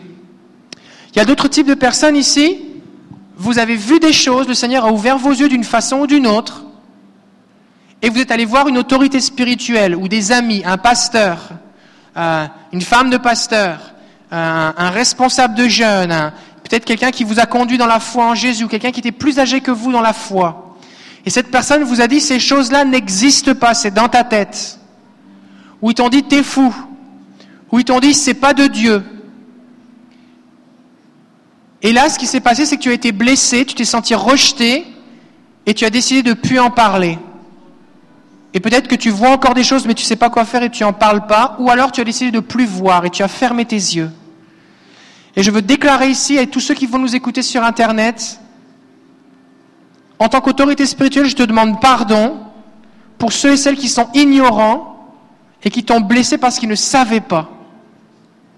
Je te demande pardon au nom des chrétiens qui avaient été enseignés d'une certaine façon et qui t'ont rejeté alors que tu avais quelque chose de vrai et d'authentique de la part du Seigneur. Il y en a d'autres ici, vous avez reçu quelque chose du Seigneur et l'ennemi le sait. Et il a essayé de vous persécuter. Récemment, je, je revisionnais des extraits du film Le Patriote avec Mel Gibson. Et puis c'est l'histoire d'un homme qui, qui va euh, lever des, des, guerriers, des, des milices, comme dans la guerre d'indépendance, je pense. Et puis sa stratégie, c'est de tirer d'abord sur les officiers.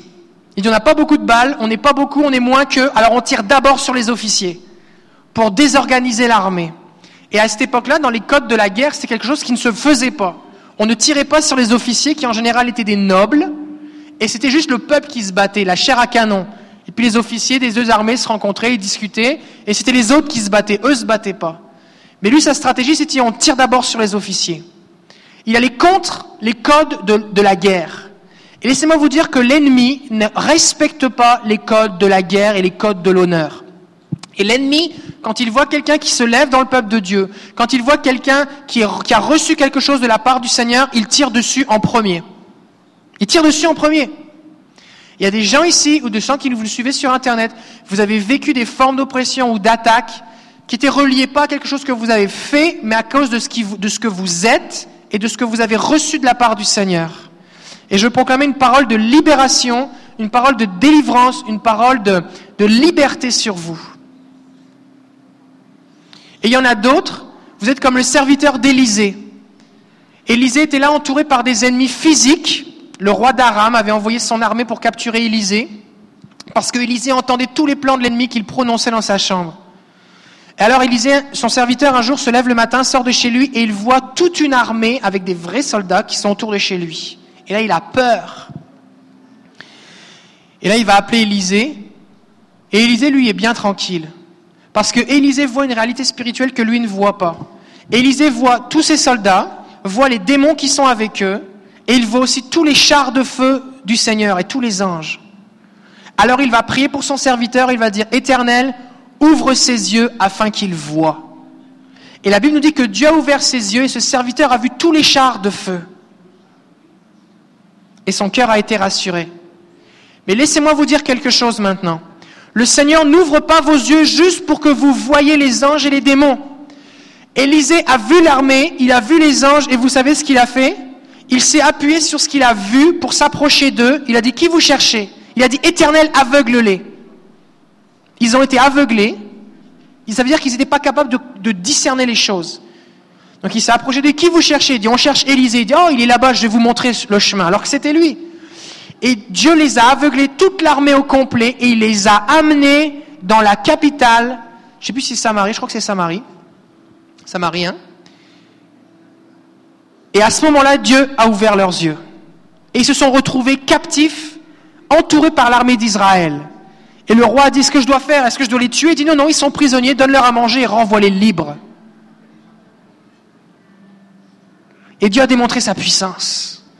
Et donc Dieu va ouvrir vos yeux et vos oreilles spirituelles afin que vous aussi vous puissiez, aussi simplement que Élisée a conduit une armée au complet, que vous aussi vous puissiez, sous la direction du Seigneur, en collaboration avec le Saint-Esprit, pas par vos propres forces, détourner les plans de l'ennemi, les réduire à rien. Et, et Dieu va vous utiliser pour que ceux et celles qui vivent, qui pratiquent les choses de ténèbres, en voyant avec quelle simplicité vous faites les choses, vont se tourner vers Jésus. Parce qu'ils vont voir que le Dieu des chrétiens est vraiment un Dieu plus puissant que le leur. Et la Bible dit que cette armée, à partir de ce jour-là, n'a plus attaqué Israël. Et il y a la paix qui est intervenue. Alors j'aimerais prier maintenant. J'aimerais vous partager aussi une partie de mon témoignage. Je pense que c'est important. En 2005, j'étais dans un rassemblement de jeunesse. il y avait un prédicateur argentin qui était là. Et alors qu'il enseignait, à la fin, il a fait un appel et on s'est approché sur le devant avec mon épouse.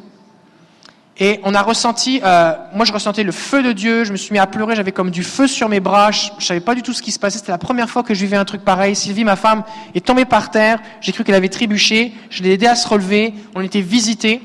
Et euh, pendant les deux jours qui ont suivi, pendant la nuit, on avait des vagues liquides de la présence de Dieu qui venaient sur nous, comme des vagues d'électricité. On... Littéralement, c'est comme si des vagues venaient sur nous. On était allongés et il y avait des vagues qui venaient sur nous. Pendant deux nuits consécutives, on n'arrivait pas à dormir, mais on n'était pas fatigué. C'était comme la présence de Dieu. C'était vraiment spécial. Et à partir de ce moment-là, on a commencé à expérimenter ce qu'on ne savait pas à l'époque, le discernement des esprits. On a commencé à être sensible au monde spirituel. Alors on le voyait pas et on n'entendait pas encore à l'époque, mais on ressentait. C'est genre, on se promène dans la rue, puis d'un seul coup, Sylvie dit, ah, je me sens pas bien, il y a quelque chose ici qui va pas bien. Et on tournait au coin de la rue, dans une ville étrangère, et là, il y avait une boutique ésotérique. Ou alors, ou alors on, on, passe, on se promène, je me souviens, dans un, dans un espèce de festival, et puis il y avait euh, de la musique un peu euh, indienne, avec des, des, des, des, tam-tams, des trucs, des, incantations, tout ça. Ça semblait juste folklorique. Et alors qu'on passe devant, on a, Sylvie sentait c'est cette oppression qui était là. Et, et elle dit, ah, je me sens pas bien, qu'est-ce qui se passe, je me sens pas bien. On a continué de marcher, et alors qu'on s'éloignait, c'est parti. C'était relié à ce qui était en train d'être fait dans la musique. Alors, moi, j'ai, quand, quelques semaines après, j'ai commencé à être pasteur jeunesse à Montréal, et puis, on peut laisser la petite musique, hein, si, euh... et puis, euh, les gens venaient me voir, et 8 cas sur 10, ça arrivait que les gens avaient besoin de délivrance. Mais moi, je n'en avais jamais fait de toute ma vie. Je savais pas quoi faire. Et des gens venaient me voir. Et je savais pas quoi faire. Les gens étaient attirés. Et vous savez pourquoi ils étaient attirés? Parce que Dieu m'avait donné quelque chose que je savais même pas que je l'avais. Alors Dieu a commencé à envoyer les gens. Il faut que vous soyez conscient que si on prie pour le discernement des esprits, Dieu va commencer à vous envoyer des gens qui en ont besoin, qui ont besoin de libération, qui ont besoin de délivrance, qui ont besoin d'aide. Et alors j'ai dû apprendre, et au bout d'un moment, ça a pris plusieurs années, ça a pris cinq ans en fait, j'ai compris un jour que je ressentais un, une espèce de serment au niveau de ma tête, très particulier, et que quand je ressentais ça, la personne avec qui je, je parlais avait un problème d'origine spirituelle. Je savais pas ce que c'était, j'avais pas d'informations, mais c'était comme un voyant avertisseur qui s'allumait. Je savais pas s'il avait fait du vaudou, s'il avait euh, euh, été voir des prostituées, s'il avait joué à la planche Ouija. Je savais pas du tout ce qui était, quel était le problème, mais je savais qu'il y avait un problème. Et j'ai fait des essais, j'ai fait des expériences finalement pour réaliser, pour bâtir une confiance dans ce que je ressentais. Il y a des gens ici, vous n'allez pas voir les démons, mais vous allez ressentir l'activité angélique. Vous allez ressentir l'activité démoniaque. Et à ces moments-là, vous allez devoir demander au Seigneur, Saint-Esprit, qu'est-ce que je dois faire? Comment je dois prier? Qu'est-ce que tu attends de moi? Il y en a d'autres, le Seigneur va vous donner des pensées. Il va vous dire, voici ce qu'il y a. Il y a telle présence, il y a tel ceci, il y a tel cela. Peut-être tu vas prier pour quelqu'un, quelqu'un qui a mal, qui a mal dans la main, et puis le Seigneur va te dire c'est un couteau. Tu vas dire bah là qu'est-ce que je fais avec cette affaire de couteau? Tu vas demander au Seigneur, il faut enlever le couteau, le retourner à celui qui l'a envoyé. Alors tu vas le faire simplement, et la personne va dire oh, j'ai plus mal, c'est parti, la douleur est partie. En a d'autres, vous allez commencer à avoir des visions. Et le Seigneur va vous montrer des images de l'activité démoniaque. Par exemple, vous allez voir un tourbillon au-dessus de la tête d'une personne. Et, et, le Seigneur va vous guider comment, comment la chasser, comment, comment le, le faire partir. Puis il y en a d'autres, c'est encore un autre niveau, vous allez carrément voir le monde spirituel. C'est-à-dire que même en gardant les yeux ouverts, vous allez voir, c'est comme s'il y avait les deux mondes qui se superposaient. Vous allez voir des gens que les gens, les choses que les gens ne voient pas. C'est pas tout le monde qui reçoit ça, mais ça existe. Et c'est ce qui est arrivé à Élisée. Et il y en a plein dans la Bible. Il y a au moins, il y a au moins neuf personnes dans la Bible qui sont mentionnées comme étant des voyants. Vous faites une recherche dans la Bible online, voyant, et vous avez une liste de plusieurs personnes qui vont apparaître. Samuel était un voyant, Gad le prophète était un voyant, Yedoutan était un voyant, Azaph était un voyant, il y en avait vraiment beaucoup. Et le Seigneur va vous guider, il va vous instruire. Plus le niveau de révélation est élevé, plus le Seigneur va vous, va vous guider aussi, vous dire quoi faire avec, parce que c'est un monde inconnu. Et aussi, plus le niveau de révélation est élevé, plus le Seigneur va vous revêtir d'une autorité pour faire quelque chose avec. D'accord? Il y en a certains, Dieu va vous envoyer dans le camp de l'ennemi pour voir ce qui se passe. Mais vous savez, les éclaireurs, les éclaireurs, les gens qu'on envoie, qu'on parachute dans le camp de l'ennemi, derrière les lignes, en cacher les forces spéciales, c'est eux les plus, les plus équipés, d'accord? On ne prend pas un jeune bleu pour l'envoyer euh, dans le camp de l'ennemi, là. C'est des forces spéciales qui arrivent, d'accord? Et le Seigneur va vous faire cheminer dans un équipement, dans une formation, il va vous équiper. C'est pas tout le monde qui va devenir des forces spéciales. D'accord? Mais tous, on est appelés à avoir un, certain niveau de discernement pour reconnaître les choses. Il y en a certains, votre, votre discernement, ça va juste se limiter à, on va vous proposer une activité, vous allez dire, je ne peux pas t'expliquer, mais je le sens pas. Le Seigneur me montre qu'il y a quelque chose de pas correct. Et le Seigneur va vous, faire ressentir la source spirituelle qui se trouve derrière. Et vous allez devoir bâtir une confiance pour faire confiance au Seigneur. D'accord? Fait que je vais relâcher aussi une audace sur vous, une audace pour pas marcher dans la peur. Pour pas tomber dans ces chrétiens qui ont peur de l'ennemi ou qui voient le diable partout, mais conscients de votre autorité en Jésus. Conscient de votre autorité en Jésus. Parce qu'une fois que tu vois comme Élisée son serviteur, après tu pries au nom de Jésus guider carrément l'armée ennemie. Pas besoin de combattre, c'est le nom de Jésus. Parce que tu, tu vas avoir autorité sur ce que le Seigneur va te montrer. D'accord? Est-ce que c'est ce que vous voulez? Oui? Ok. Alors, je vais vous guider dans une prière. Est-ce qu'il y a des gens ici, vous avez déjà vu des choses et vous avez arrêté de voir, ou vous avez décidé d'arrêter de voir? Est-ce qu'il y en a? Oui? Plusieurs? Ok. Alors, je vais vous guider spécifiquement, et si vous êtes sur Internet, vous nous suivez, on va faire une prière ensemble toute simple, qui est de demander pardon à Jésus d'avoir fermé nos yeux parce qu'il nous avait donné un don. On va, Seigneur, rouvre mes yeux maintenant, je t'apporte la peur et l'intimidation que j'ai vécue, et je te prie maintenant de m'équiper et de m'instruire avec ce que tu m'as donné. D'accord? Alors, on va prier ensemble. Seigneur Jésus, Merci pour ce que tu m'as donné. Je déclare que les dons de Dieu sont irrévocables. Je te demande pardon d'avoir cédé à l'intimidation et à la peur et au mensonge. Je te demande pardon d'avoir fermé mes yeux et je te demande pardon pour mon ignorance. Je prie Saint-Esprit que tu ouvres mes yeux tout à nouveau. Le jour, la nuit, quand je prie ou dans mes activités quotidiennes. Utilise-moi. Que mes yeux et mes oreilles spirituelles soient utiles pour ton royaume. Me voici, Seigneur. Voici mes mains. Exerce-les au combat. Saint-Esprit, je me soumets à toi, à ton autorité. Je veux collaborer avec toi.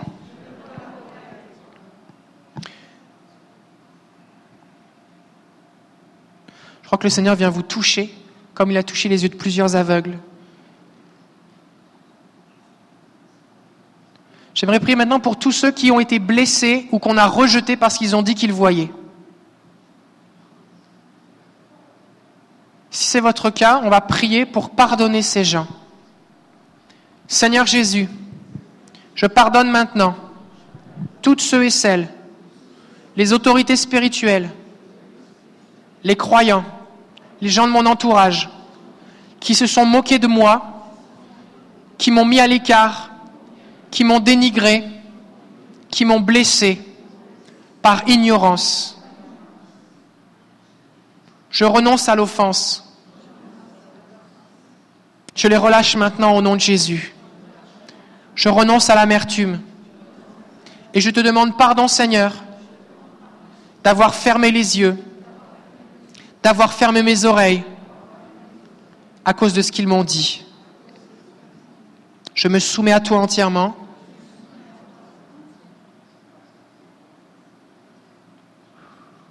Et je décide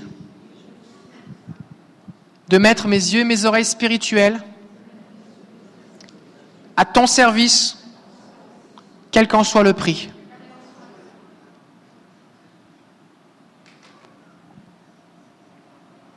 Saint-Esprit, viens rouvrir mes yeux, viens rouvrir mes oreilles.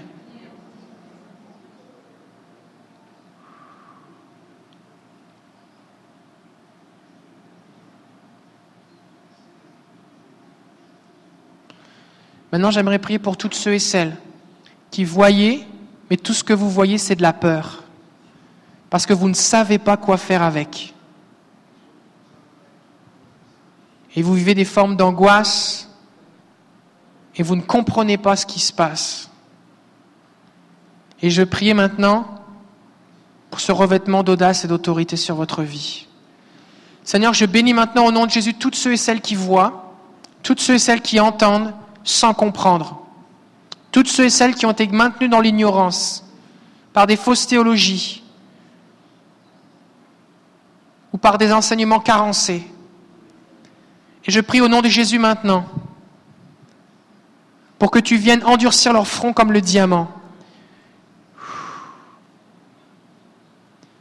Je prie au nom de Jésus maintenant que tu les lèves comme une muraille, comme Jérémie, afin que l'ennemi ne puisse les renverser ni les vaincre. Je prie au nom de Jésus que tu les revêtes de l'audace comme du jeune lion, qu'ils puissent marcher sans crainte, sans peur, que l'intimidation n'ait pas de prise sur eux.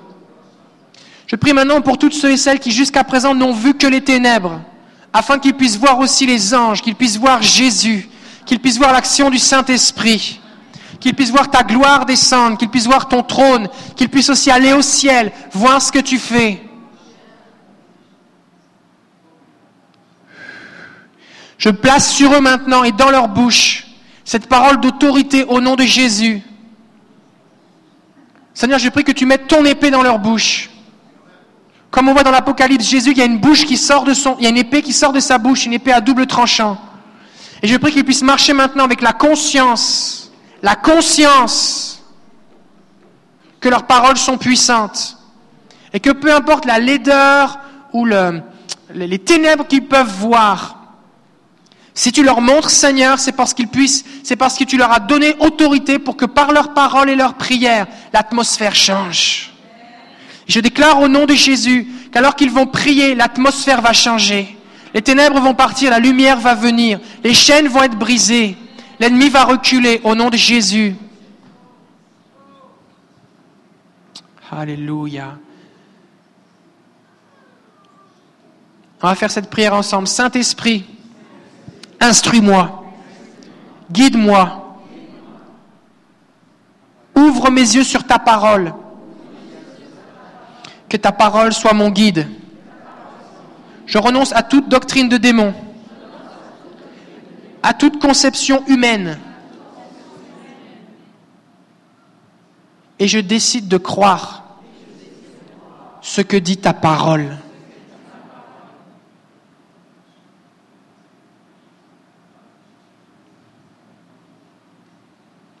Alléluia. Seigneur, je te prie de venir remplacer maintenant toutes les pensées, toutes les conceptions, toutes les, fausses pensées. Je te prie de renouveler les pensées maintenant et de venir remplacer le mensonge par la vérité. Que les yeux s'ouvrent sur ta parole, qu'il y ait des révélations des mystères. Les mystères qui étaient cachés soient révélés, Seigneur, au nom de Jésus. Que les mystères qui étaient cachés soient révélés au nom de Jésus. Qu'ils ouvrent ta parole et qu'ils comprennent que ces choses ont été écrites pour leur instruction et qu'ils les vivent, que ça devienne leur réalité qu'ils puissent s'identifier à Élisée, à Zacharie, aux différents voyants dans la Bible comme Samuel, que ta parole soit leur guide, que ton esprit soit leur conseiller. Je prie que tu les conduises dans l'humilité, Seigneur, et dans l'amour, afin que tout ce qu'ils fassent, Seigneur, puisse être fait dans le fruit de l'esprit. Au nom de Jésus. Donne leur sagesse libérez de toute forme d'arrogance. Certains ici, vous allez vous mettre à voir des choses que les gens autour de vous ne voient pas. C'est une grâce que Dieu vous fait. C'est une grâce. Ce n'est pas parce que vous êtes meilleur qu'eux, c'est juste un don que Dieu vous donne.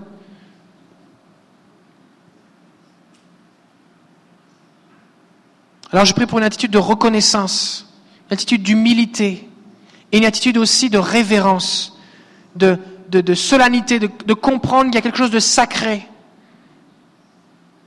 qu'il faut traiter avec un grand respect. Je prie pour la crainte de Dieu dans les cœurs, Seigneur. Ce profond respect, cette révérence des choses de Dieu. Je prie de protéger chacun ici d'injurier les gloires, de ne pas mépriser l'ennemi.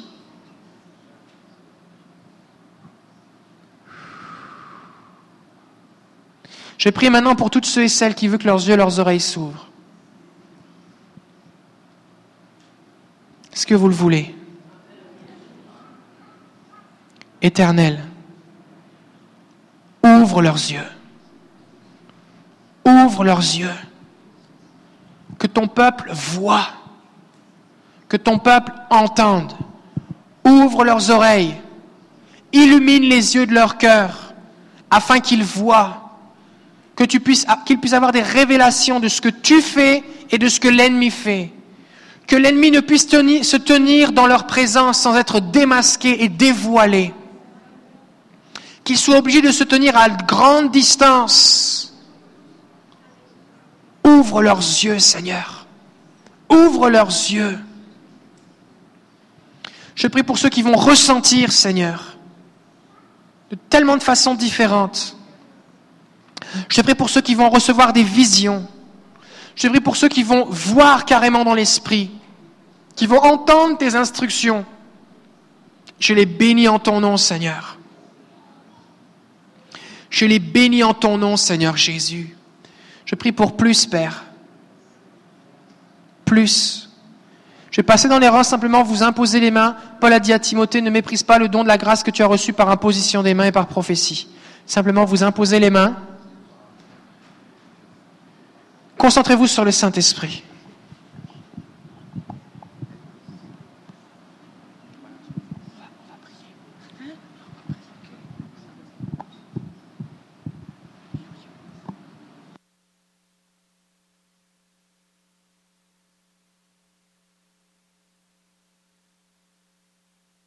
Seigneur, merci pour ce que tu fais. Que les yeux s'ouvrent au nom de Jésus. Que les yeux et les oreilles s'ouvrent au nom de Jésus. Que les yeux et les oreilles s'ouvrent au nom de Jésus. Père, je prie pour plus. Que les yeux et les oreilles s'ouvrent au nom de Jésus. Je bénis ce que tu fais, Seigneur. Ouvre ces yeux éternels. Plus, Seigneur. Pour le discernement des esprits et l'autorité qui va avec. Plus, Seigneur, plus.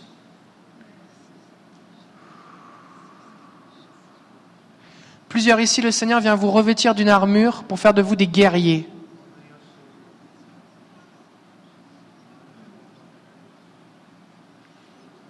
Et c'est pas parce que tu es une femme que tu ne peux pas être un guerrier. La Bible dit que Yaël a planté un pieu dans la tête d'un général armé dans sa tente. Elle lui a transpercé la tête.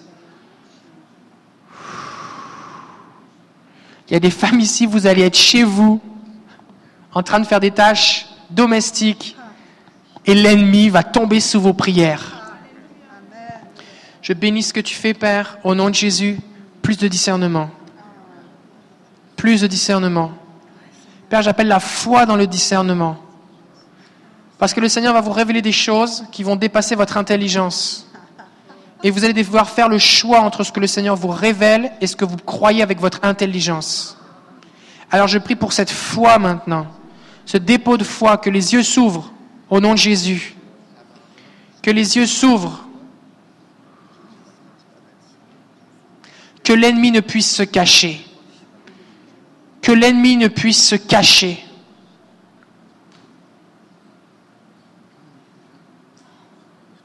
Plus, Seigneur, plus. Les yeux et les oreilles s'ouvrent au nom de Jésus. Les yeux et les oreilles s'ouvrent au nom de Jésus. Père, je te prie que lorsqu'ils vont s'approcher, lorsqu'ils vont prier dans une direction, la lumière de Christ vienne, que ce soit comme un projecteur, comme un projecteur, comme un projecteur, au nom de Jésus. Je bénis ce que tu fais, Seigneur. Père, je prie pour un transfert d'onction de ma vie à la leur, Seigneur. Discernement des esprits. Plus, Seigneur, plus, je bénis ce que tu fais. Équipe ton peuple. Équipe ton peuple, que les bandeaux sur les yeux tombent, que les bouchons dans les oreilles soient enlevés. Équipe ton peuple. Équipe ton peuple. Viens, distribue, distribue, distribue, Seigneur.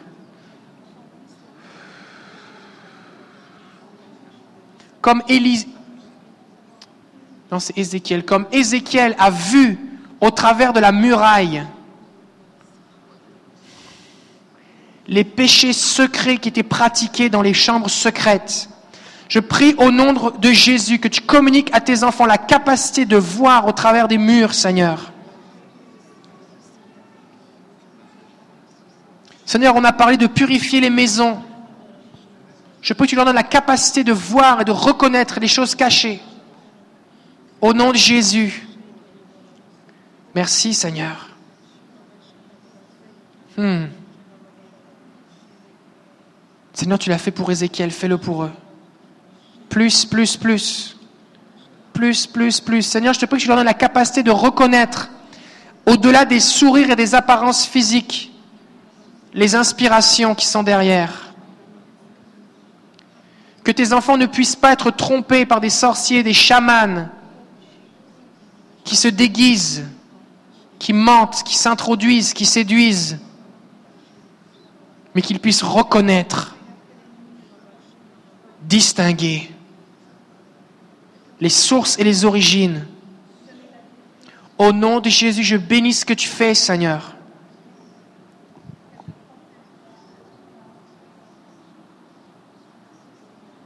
Alléluia. Alléluia. Alléluia. Merci pour ce que tu fais, Seigneur. Plus, Seigneur. Ouvre ses yeux, ouvre ses oreilles. Plus. Seigneur, je te prie pour ceux qui voient afin qu'ils voient plus loin. Je te prie pour ceux qui voient afin qu'ils voient plus précisément. Donne-leur un œil d'aigle. Un œil d'aigle au nom de Jésus. Un œil d'aigle. Je te prie de leur donner de voir de distance.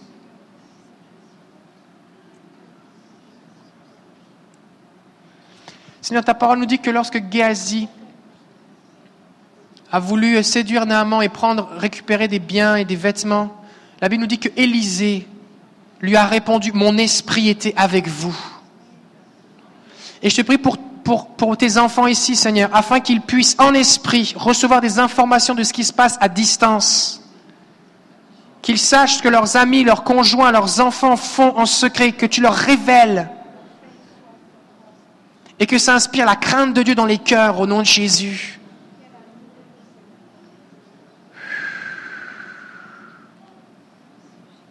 Père, j'appelle cette onction de voyant pour voir les anges, pour voir ce que tu as préparé dans le monde spirituel.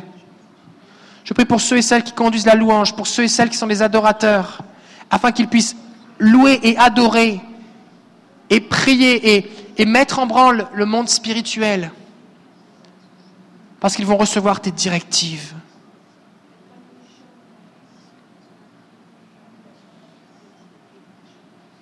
On appelle tes révélations, Jésus. Au nom de Jésus, je déclare maintenant qu'aucune qualification ou accréditation humaine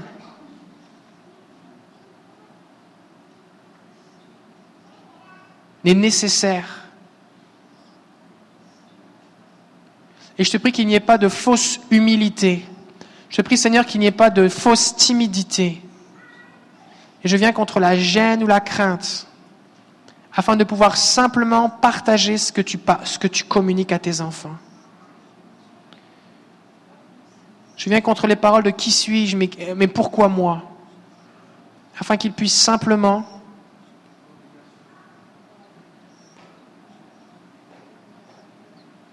être ces hommes et ces femmes qui parlent de ta part. Je te prie de les couvrir de ton humilité, Seigneur. Prie pour un manteau d'humilité, Seigneur, un manteau d'amour. Je les bénis en ton nom.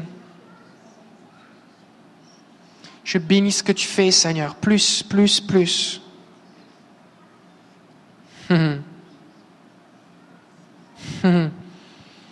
Merci Seigneur parce qu'on n'a pas besoin d'une autorisation spéciale pour prier. On n'a pas besoin d'une reconnaissance spéciale pour prier. On n'a pas besoin que tel ou tel nous dise qu'il croit à ce qu'on reçoit pour simplement prier. Et je te prie pour ceux et celles, Seigneur, qui ne seront pas crus, qui ne seront pas accueillis là où ils vivent, afin qu'ils puissent simplement, tranquillement, Non pas chercher à imposer leur vision, mais simplement prier et t'obéir. Prie pour que chacun marche avec une grande crainte de Dieu et un respect des autorités.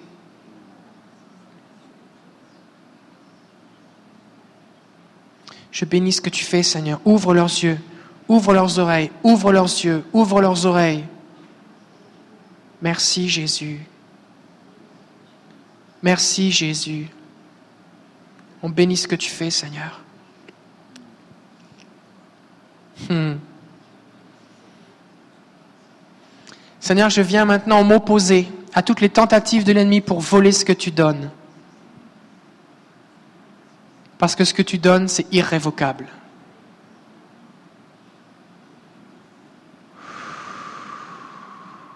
Exerce leurs mains en combat, Seigneur.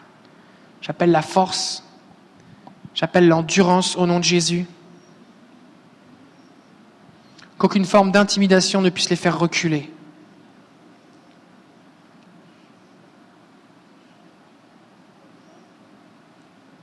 Je bénis ce que tu fais, Seigneur. Je bénis ce que tu fais, Jésus. Je bénis ce que tu fais, Seigneur. Plus, plus, plus. Plus, Seigneur, plus. Tu ouvres les yeux, Seigneur.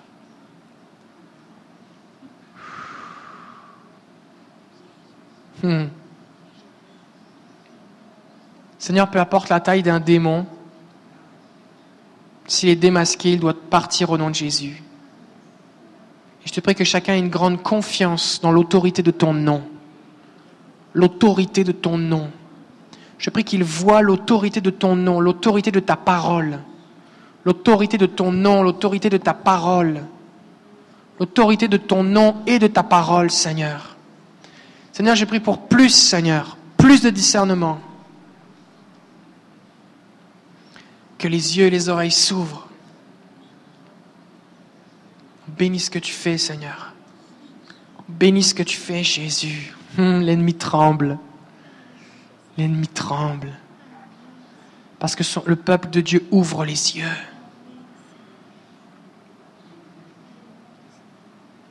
Je déclare que c'est fini le temps de marcher sur le ring, les yeux fermés.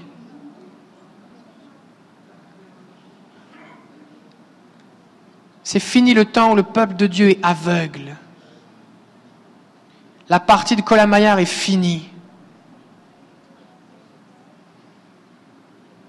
L'ennemi est démasqué. Il est dévoilé. Il est dénoncé. Et ton peuple est victorieux. Père, je prie que la capacité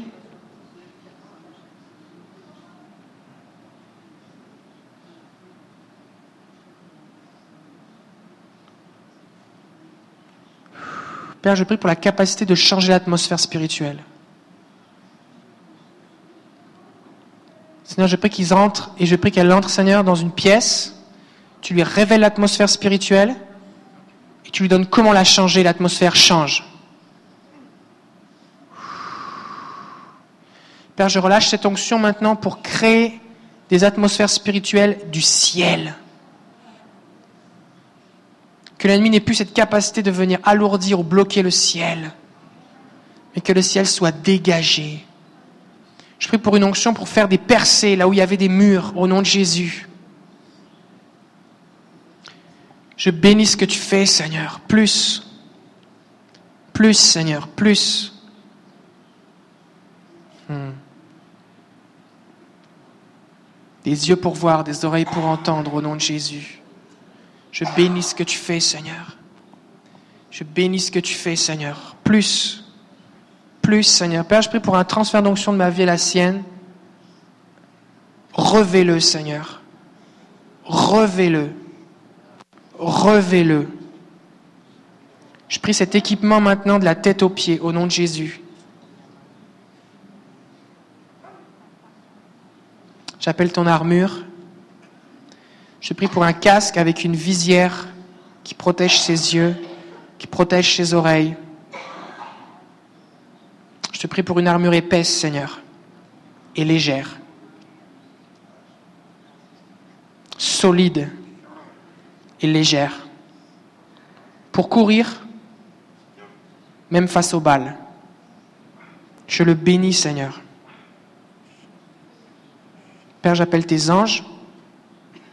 Je prie d'assigner des anges autour de lui, au nom de Jésus. Que des anges soient assignés, Seigneur, pour le protéger et combattre avec lui. J'appelle tes anges, Seigneur. Et les révélations sur ta parole, les révélations, les révélations, les révélations. Je prie pour des téléchargements, Seigneur. Il va recevoir, il va recevoir les révélations, recevoir. Hmm. Plus de ton feu, Seigneur, plus. Plus. Merci, Seigneur. Je bénis ce que tu fais, Jésus. Merci, Jésus, des oreilles pour entendre, des yeux pour voir.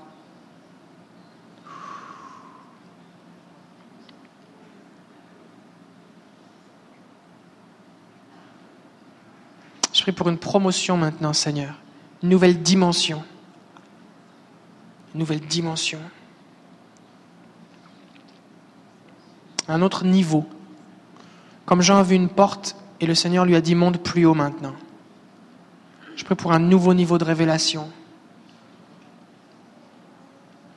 Alléluia. Un nouveau niveau de révélation. Alléluia, Jésus. Alléluia, je bénis ce que tu fais, je prie pour plus, Seigneur.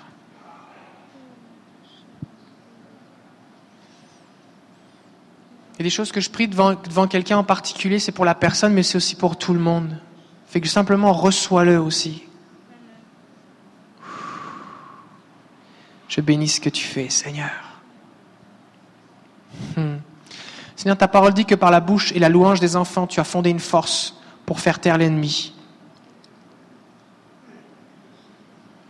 Je te bénis, Seigneur, parce que l'autorité, le discernement spirituel n'a rien à voir avec les années. Et je prie pour un temps maintenant où les jeunes, dès la conversion, les gens vont marcher dans cette autorité.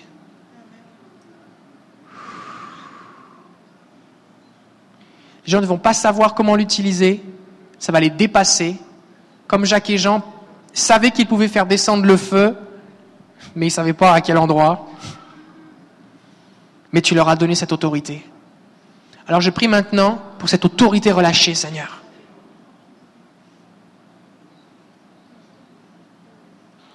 Et merci Saint-Esprit parce que tu vas les guider, les conseiller. Au nom de Jésus, je viens contre l'autocondamnation de toutes ceux et celles qui, quand ils font des erreurs, s'en veulent. Et je prie maintenant au nom de Jésus pour la capacité à faire des erreurs. Je vous donne l'autorisation de faire des erreurs avec humilité et amour. Je vous donne l'autorisation d'essayer, d'expérimenter et d'apprendre. Je vous donne l'autorisation de vous tromper et de recommencer.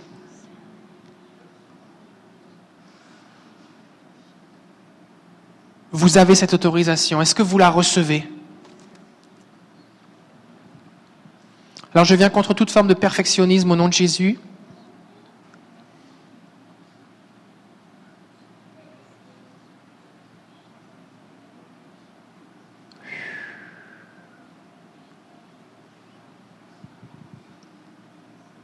Comme un jeune boxeur a toujours son coach, son entraîneur au bord du ring, même s'il est tout seul sur le ring, le Saint-Esprit va être là pour te coacher. Tu n'es jamais tout seul. La Bible nous dit que tu ne il ne permettra pas que tu sois éprouvé au-delà de tes forces. Alors cesse les pourquoi et les comment et demande à Jésus de te guider. On va le dire ensemble. Saint-Esprit, sois mon coach. Saint-Esprit, sois mon entraîneur. Saint-Esprit, je décide d'obéir à ton programme. Je m'inscris et je n'abandonnerai pas.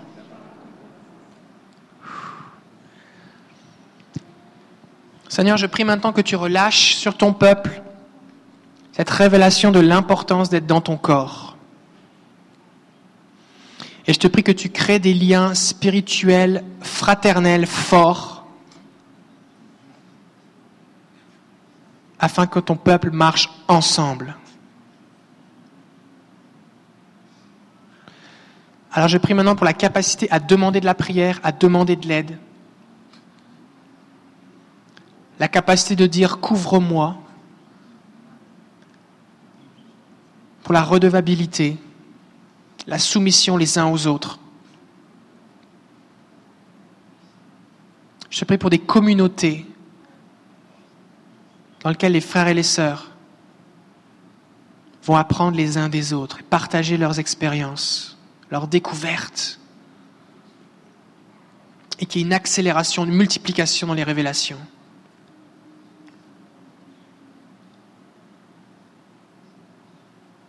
Au nom de Jésus, je viens contre toute forme d'isolement. Alléluia. Je bénis ce que tu fais, Seigneur.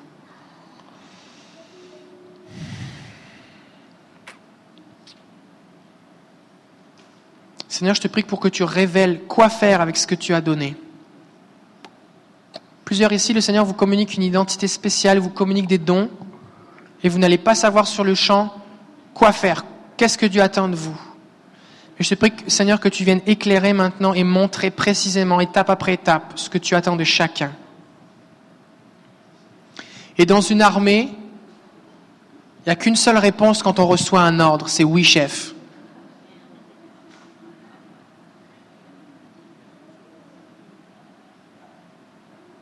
Alors on veut dire oui, Seigneur.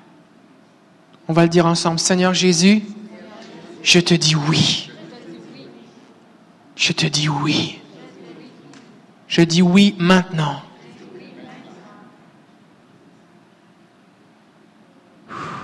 Merci Seigneur. Merci Jésus. Je bénis ce que tu fais Seigneur. Je prie pour plus Seigneur, une multiplication. Seigneur, tu dis dans ta parole que celui qui est fidèle dans les petites choses, tu lui en confieras de plus grandes. Alors je prie pour plus maintenant. Je bénis ce que tu fais plus, Seigneur.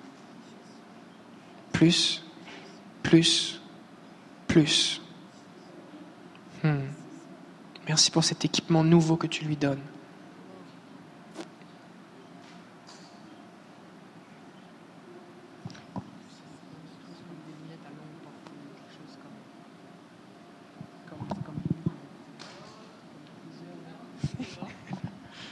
Ouais, merci Seigneur plus. Alléluia. Seigneur, je bénis ce que tu fais au nom de Jésus. Saint-Esprit, viens, remplis-le.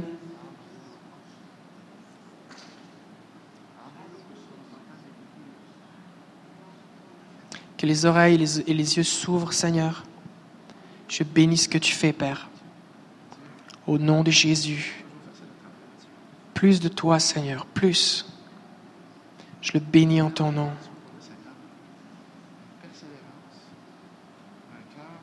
Merci Jésus. Alléluia. Alléluia.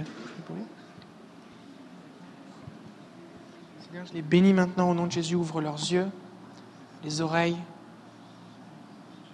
Je te prie spécifiquement de les bénir la nuit, Seigneur, par des visitations angéliques. Que tes messagers viennent leur communiquer tes paroles.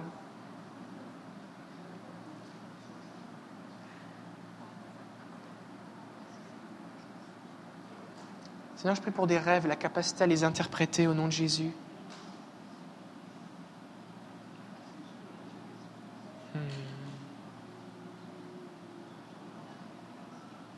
Je te prie qu'ils soient trouvés fidèles pour communiquer tes paroles.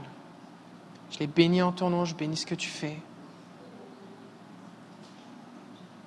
J'appelle, Père, tes stratégies dans l'intercession au nom de Jésus, tes stratégies tes stratégies, Seigneur.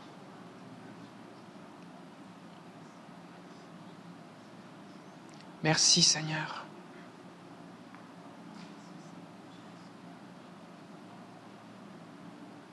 Je prie pour une onction de stratège, Seigneur.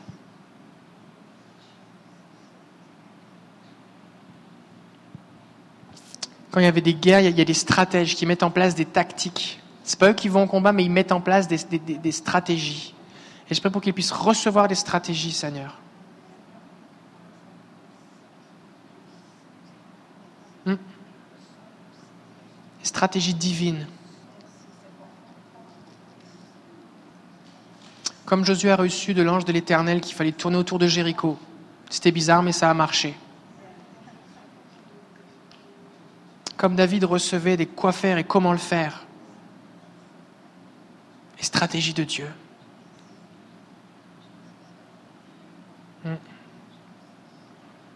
Je prie cette onction vraiment de, de stratège au nom de Jésus. Alléluia. Coria Santa, Kyria so Coria de la Cari Doloria Samba. Shokorra do Soko Baba Kirito Sonte.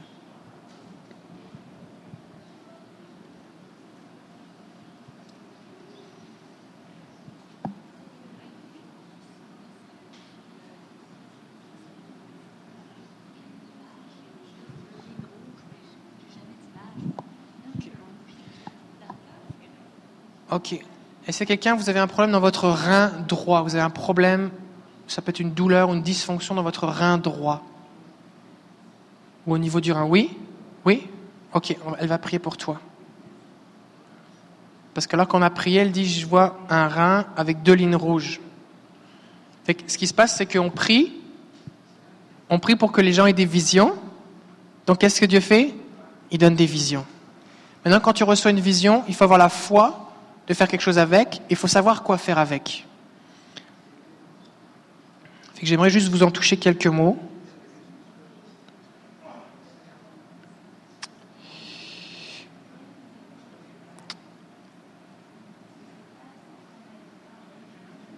Alors écoutez bien ce que je vais vous dire maintenant, c'est très important. Il y a une différence entre avoir une vision qui est une image fixe ou animée qui sert d'un message métaphorique pour prophétiser ou pour une parole de connaissance, et puis voir dans l'esprit. Si j'ai une vision que le Seigneur donne, qui, qui est un message sous forme d'une image, je vais devoir l'interpréter et soit le prophétiser, soit le prier. D'accord? Par exemple, je prie pour toi et puis je vois une fleur qui s'épanouit. C'est une image que le Seigneur me donne. Je peux l'interpréter comme le Seigneur va te faire fleurir, va te faire porter du fruit, t'amène à une plus grande maturité, il te bénit, et je vais le prophétiser et le prier. Je vais prier, Seigneur, j'appelle cette maturité au nom de Jésus.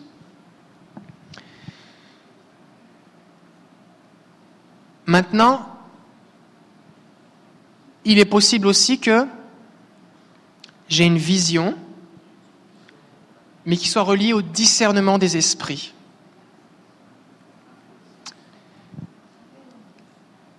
Fait que si le Seigneur me montre quelque chose en rapport avec le discernement des esprits, c'est pas pour que je le prophétise, mais c'est pour que je prie contre cette chose. Et souvent, il y a une confusion dans la tête des gens entre la prophétie et le discernement des esprits. Parce que la prophétie, ça doit être encourageant. D'accord? Tandis que le discernement des esprits, le but, c'est que ce qu'on a vu dans le monde spirituel soit soit annulé, si c'est quelque chose de démoniaque, soit ça s'accomplisse, si c'est quelque chose de divin. Et des fois, ce qui se passe, c'est que les gens ont essayé de prophétiser le discernement des esprits. Donc, si par exemple, je vois, je vois, euh, je vois par exemple quelqu'un qui, euh, qui a une hache dans la tête. Je peux prophétiser tout ce que je veux, mais si vraiment dans le monde spirituel il y a une hache sur sa tête, il faut que j'enlève la hache. Fait que je vais vous donner une image simple.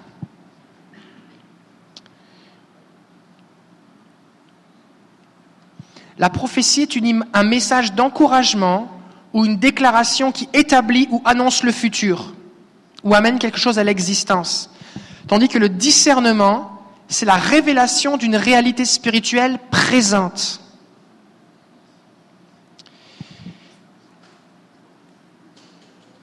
Par exemple, si je vois une langue de feu sur quelqu'un, je prie pour quelqu'un et le Seigneur me montre qu'au-dessus de sa tête, il y a une langue de feu. Ça peut être un symbole qui est biblique pour me montrer que le Seigneur veut le ou la remplir du Saint-Esprit. Et dans ce cas-là, je dois le prophétiser. Je dois le prophétiser pour dire, je prie pour plus du Saint-Esprit, j'appelle le feu de Dieu sur toi. D'accord? Maintenant, il est possible que le Seigneur te montre que la personne, qui peut-être est en train de souffrir d'une façon ou d'une autre, sa tête est en feu mais que ce n'est pas un feu qui vient de Dieu, c'est un feu qui vient de l'ennemi. Et dans ce cas-là, c'est le discernement des esprits. Et il ne faut pas le prophétiser, il ne faut pas prier pour plus de feu, il faut éteindre le feu. Alors comment on fait pour savoir? Bah, Tu demandes à Jésus. Il n'y a pas un bouquin avec la méthode? Non, parce que c'est tout le temps différent. Et tu as besoin d'entendre la voix de Dieu. Mais si Seigneur te montre un truc, il va t'expliquer quoi faire avec. Pose des questions. Maintenant, si tu dis, le Seigneur me montre que ta tête est en feu, c'est pour ça que tu as des migraines ou que tu as du mal à te concentrer dans tes études, mais sois encouragé. Ou je prie pour que tes études réussissent quand même. Tu es en train d'essayer de prophétiser à partir du discernement des esprits et rien va se passer. Ce qu'il faut faire, c'est éteindre le feu. Ok, Seigneur, je vois du feu, qu'est-ce que je fais avec? Ça, tu peux le faire intérieurement, ce raisonnement-là. Et peut-être que le Seigneur va te dire, ben, prie pour la pluie, ou il va te dire, souffle sur le feu, où il va te dire euh, euh, demande-moi d'éteindre le feu, où il va te montrer quelle est l'origine du feu. Peut-être il va te montrer quelqu'un qui envoie du feu. Je ne sais pas, ça peut être vraiment différent d'une fois à l'autre. Et donc dans ce cas-là, il faut éteindre le feu. Mais il est aussi possible qu'alors que je suis en train de prier, je vois avec mes yeux ouverts une langue de feu sur quelqu'un qui n'est pas une image symbolique, mais une réalité spirituelle de la présence de Dieu. Parce que le jour de la Pentecôte, ils ont vu les langues de feu. Ils les ont tous vues. Ils en avaient un sur chacun sur sa tête. Et ça, c'est le discernement des esprits. Alors oui, c'est important de rester positif quand on prophétise, parce que la prophétie a pour but d'encourager, mais si je ferme les yeux sur ce que Dieu me révèle qui semble négatif, ne va pas annuler l'action de l'ennemi. Et ce qui a beaucoup discrédité le discernement des esprits, c'est que les gens se promènent avec le discernement des esprits, ils disent Oh, je vois un gros démon en train de te manger la tête. Et puis ils s'en vont. Mais le discernement des esprits seul est inutile. C'est comme aller voir le médecin qui dit T'as un cancer, rentre chez toi. Tu as besoin d'un traitement. D'accord? C'est comme une parole de connaissance. Est-ce que ça se peut? Est-ce que ça se peut que tu une forte douleur dans ton épaule? Oui, ah, le Seigneur me l'a révélé. Bonne journée, hein? Ça sert à rien. Le discernement des esprits seul ne sert à rien. Je dois faire quelque chose avec. Donc, si le Seigneur te montre quelque chose, il faut que tu pries pour que ça parte. Sinon, ne le dis pas. Et demande de l'aide si tu ne sais pas quoi faire. Mais ne dis pas à la personne, euh, je vois, voici ce que je vois, puis tu laisses la personne avec ça. Parce que si, si c'est du discernement des esprits, et que par exemple tu vois quelqu'un qui a une chaîne autour du cou, et qu'au nom de Jésus tu brises la chaîne, la chaîne va disparaître, tu vas plus la voir. Et tu vas savoir qu'elle est plus là et que ta prière a été efficace. D'accord? Il est possible que tu pries puis qu'elle reste là. Peut-être qu'il faut prier autrement. Seigneur, comment je dois faire pour prier? On va en parler dans les prochaines sessions. Mais l'idée, c'est qu'on ne laisse pas les gens tout seuls. Donc pose-toi la question, si je dis ça à quelqu'un, et que je laisse tel quel, est-ce qu'il va repartir avec la peur ou est-ce qu'il va être encouragé? D'accord? Aussi, il est possible que tu vois quelque chose de graphiquement très euh, impressionnant. Parce qu'en général, les démons ne sont pas très beaux. Tu n'es pas obligé de rentrer dans tous les détails. Tu n'es pas obligé de dire tout précisément tout ce que tu vois. Parce que le but, c'est pas de faire peur à la personne ou de lui montrer à quel point tu vois, c'est de libérer la personne ou de la bénir. C'est bon? Fait que tu peux aussi y aller en posant des questions. Est-ce que ça se peut que tu aies des migraines ou que tu aies tel genre de choses, tu vives la confusion, par exemple tu vois un tourbillon autour de sa tête, ou tu vois un démon qui frappe sur sa tête. Est-ce que ça se peut que tu aies mal ici Il va dire, ah oui, j'ai super mal ici. Ok. Alors parce que voici ce que je vois. Je vois un esprit qui tape sur ta tête. Alors je vais lui dire d'arrêter maintenant au nom de Jésus. D'accord? Tu lui dis pas, voici ce que je vois, mais débrouille-toi, trouve de l'aide. Parce que si le Seigneur te l'a montré à toi, c'est parce que c'est toi qui dois faire quelque chose. Peut-être que tu ne sais pas comment, tu vas demander de l'aide, mais il faut que tu fasses quelque chose avec. Que pense, pense au fusil à lunettes. Si le Seigneur a mis la lunette devant ton œil, c'est que le fusil est juste en dessous. C'est bon? Donc, si c'est moi qui ai vu, le fusil est juste en dessous. Peut-être que je ne suis pas conscient, peut-être que je ne sais pas quoi faire, ou tirer, mais c'est à moi de tirer. C'est bon? Alors, je vais vous donner une illustration ici. Imaginez un soldat qui a peur avant d'aller au combat. Si je lui annonce qu'on va gagner la guerre, ça va l'encourager. Ça, c'est une prophétie. Maintenant, si je lui dis, alors qu'il a mal, tu sais que tu as une balle dans le dos, ce qui est du discernement, il n'a pas besoin de courage, cet homme-là. Il a besoin qu'on enlève la balle. Et donc il faut enlever la balle, sinon il finira par perdre tout son sang et mourir. Et donc rester positif n'est pas suffisant dans ce cas, il ne faut pas être dans le déni, mais agir. Donc j'espère que... Je sais que c'est un... Mais je voulais pas que vous repartiez sans ça. Il y a une différence entre avoir des visions et le discernement des esprits. C'est vraiment deux choses différentes. Ça fait partie des dons de l'esprit, mais le discernement des esprits, on peut voir la vision évoluer alors qu'on l'a pris. Alors qu'une vision, c'est plus comme une, c'est une image qui est symbolique, qui nous communique un message. Ça va?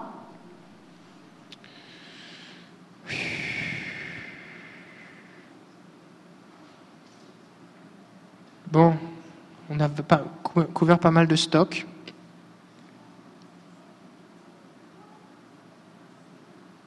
C'est possible que vous voyez vraiment des choses bizarres. J'aimerais terminer en disant ça. Vraiment bizarre. C'est pas parce que c'est bizarre que c'est pas de Dieu. Dans l'Apocalypse, et j'aimerais terminer avec ce verset, il est dit dans euh, Apocalypse 16, 13, je vis, c'est les gens qui parlent, je vis sortir de la gueule du dragon, de la gueule de la bête et de la bouche du faux prophète, trois esprits impurs semblables à des grenouilles. Donc, il voit un dragon, une bête avec des têtes qui sont coupées, des cornes et tout ça, le faux prophète, et de leur bouche sortent des esprits qui ressemblent à des grenouilles. C'est vraiment bizarre. Mais je suis content que ce soit dans la Bible. Parce que quand tu vois des trucs bizarres, au lieu de dire c'est bizarre, ça doit être mon imagination, ok Seigneur, ça veut dire quoi? C'est bon? Allez en paix.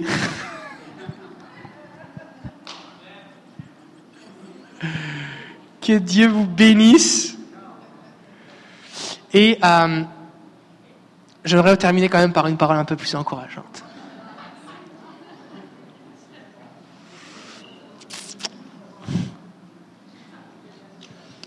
Acte 16. Non, ça c'est l'esprit de Python, on va faire autre chose.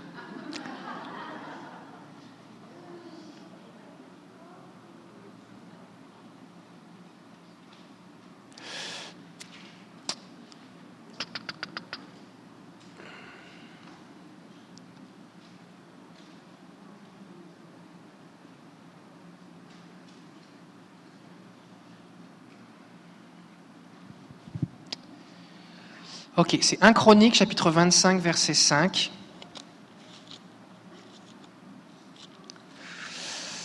Vous pouvez vous asseoir si vous voulez.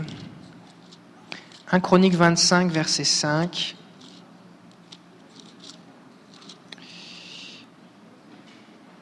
Et c'est un chapitre qui parle des classes des chantres.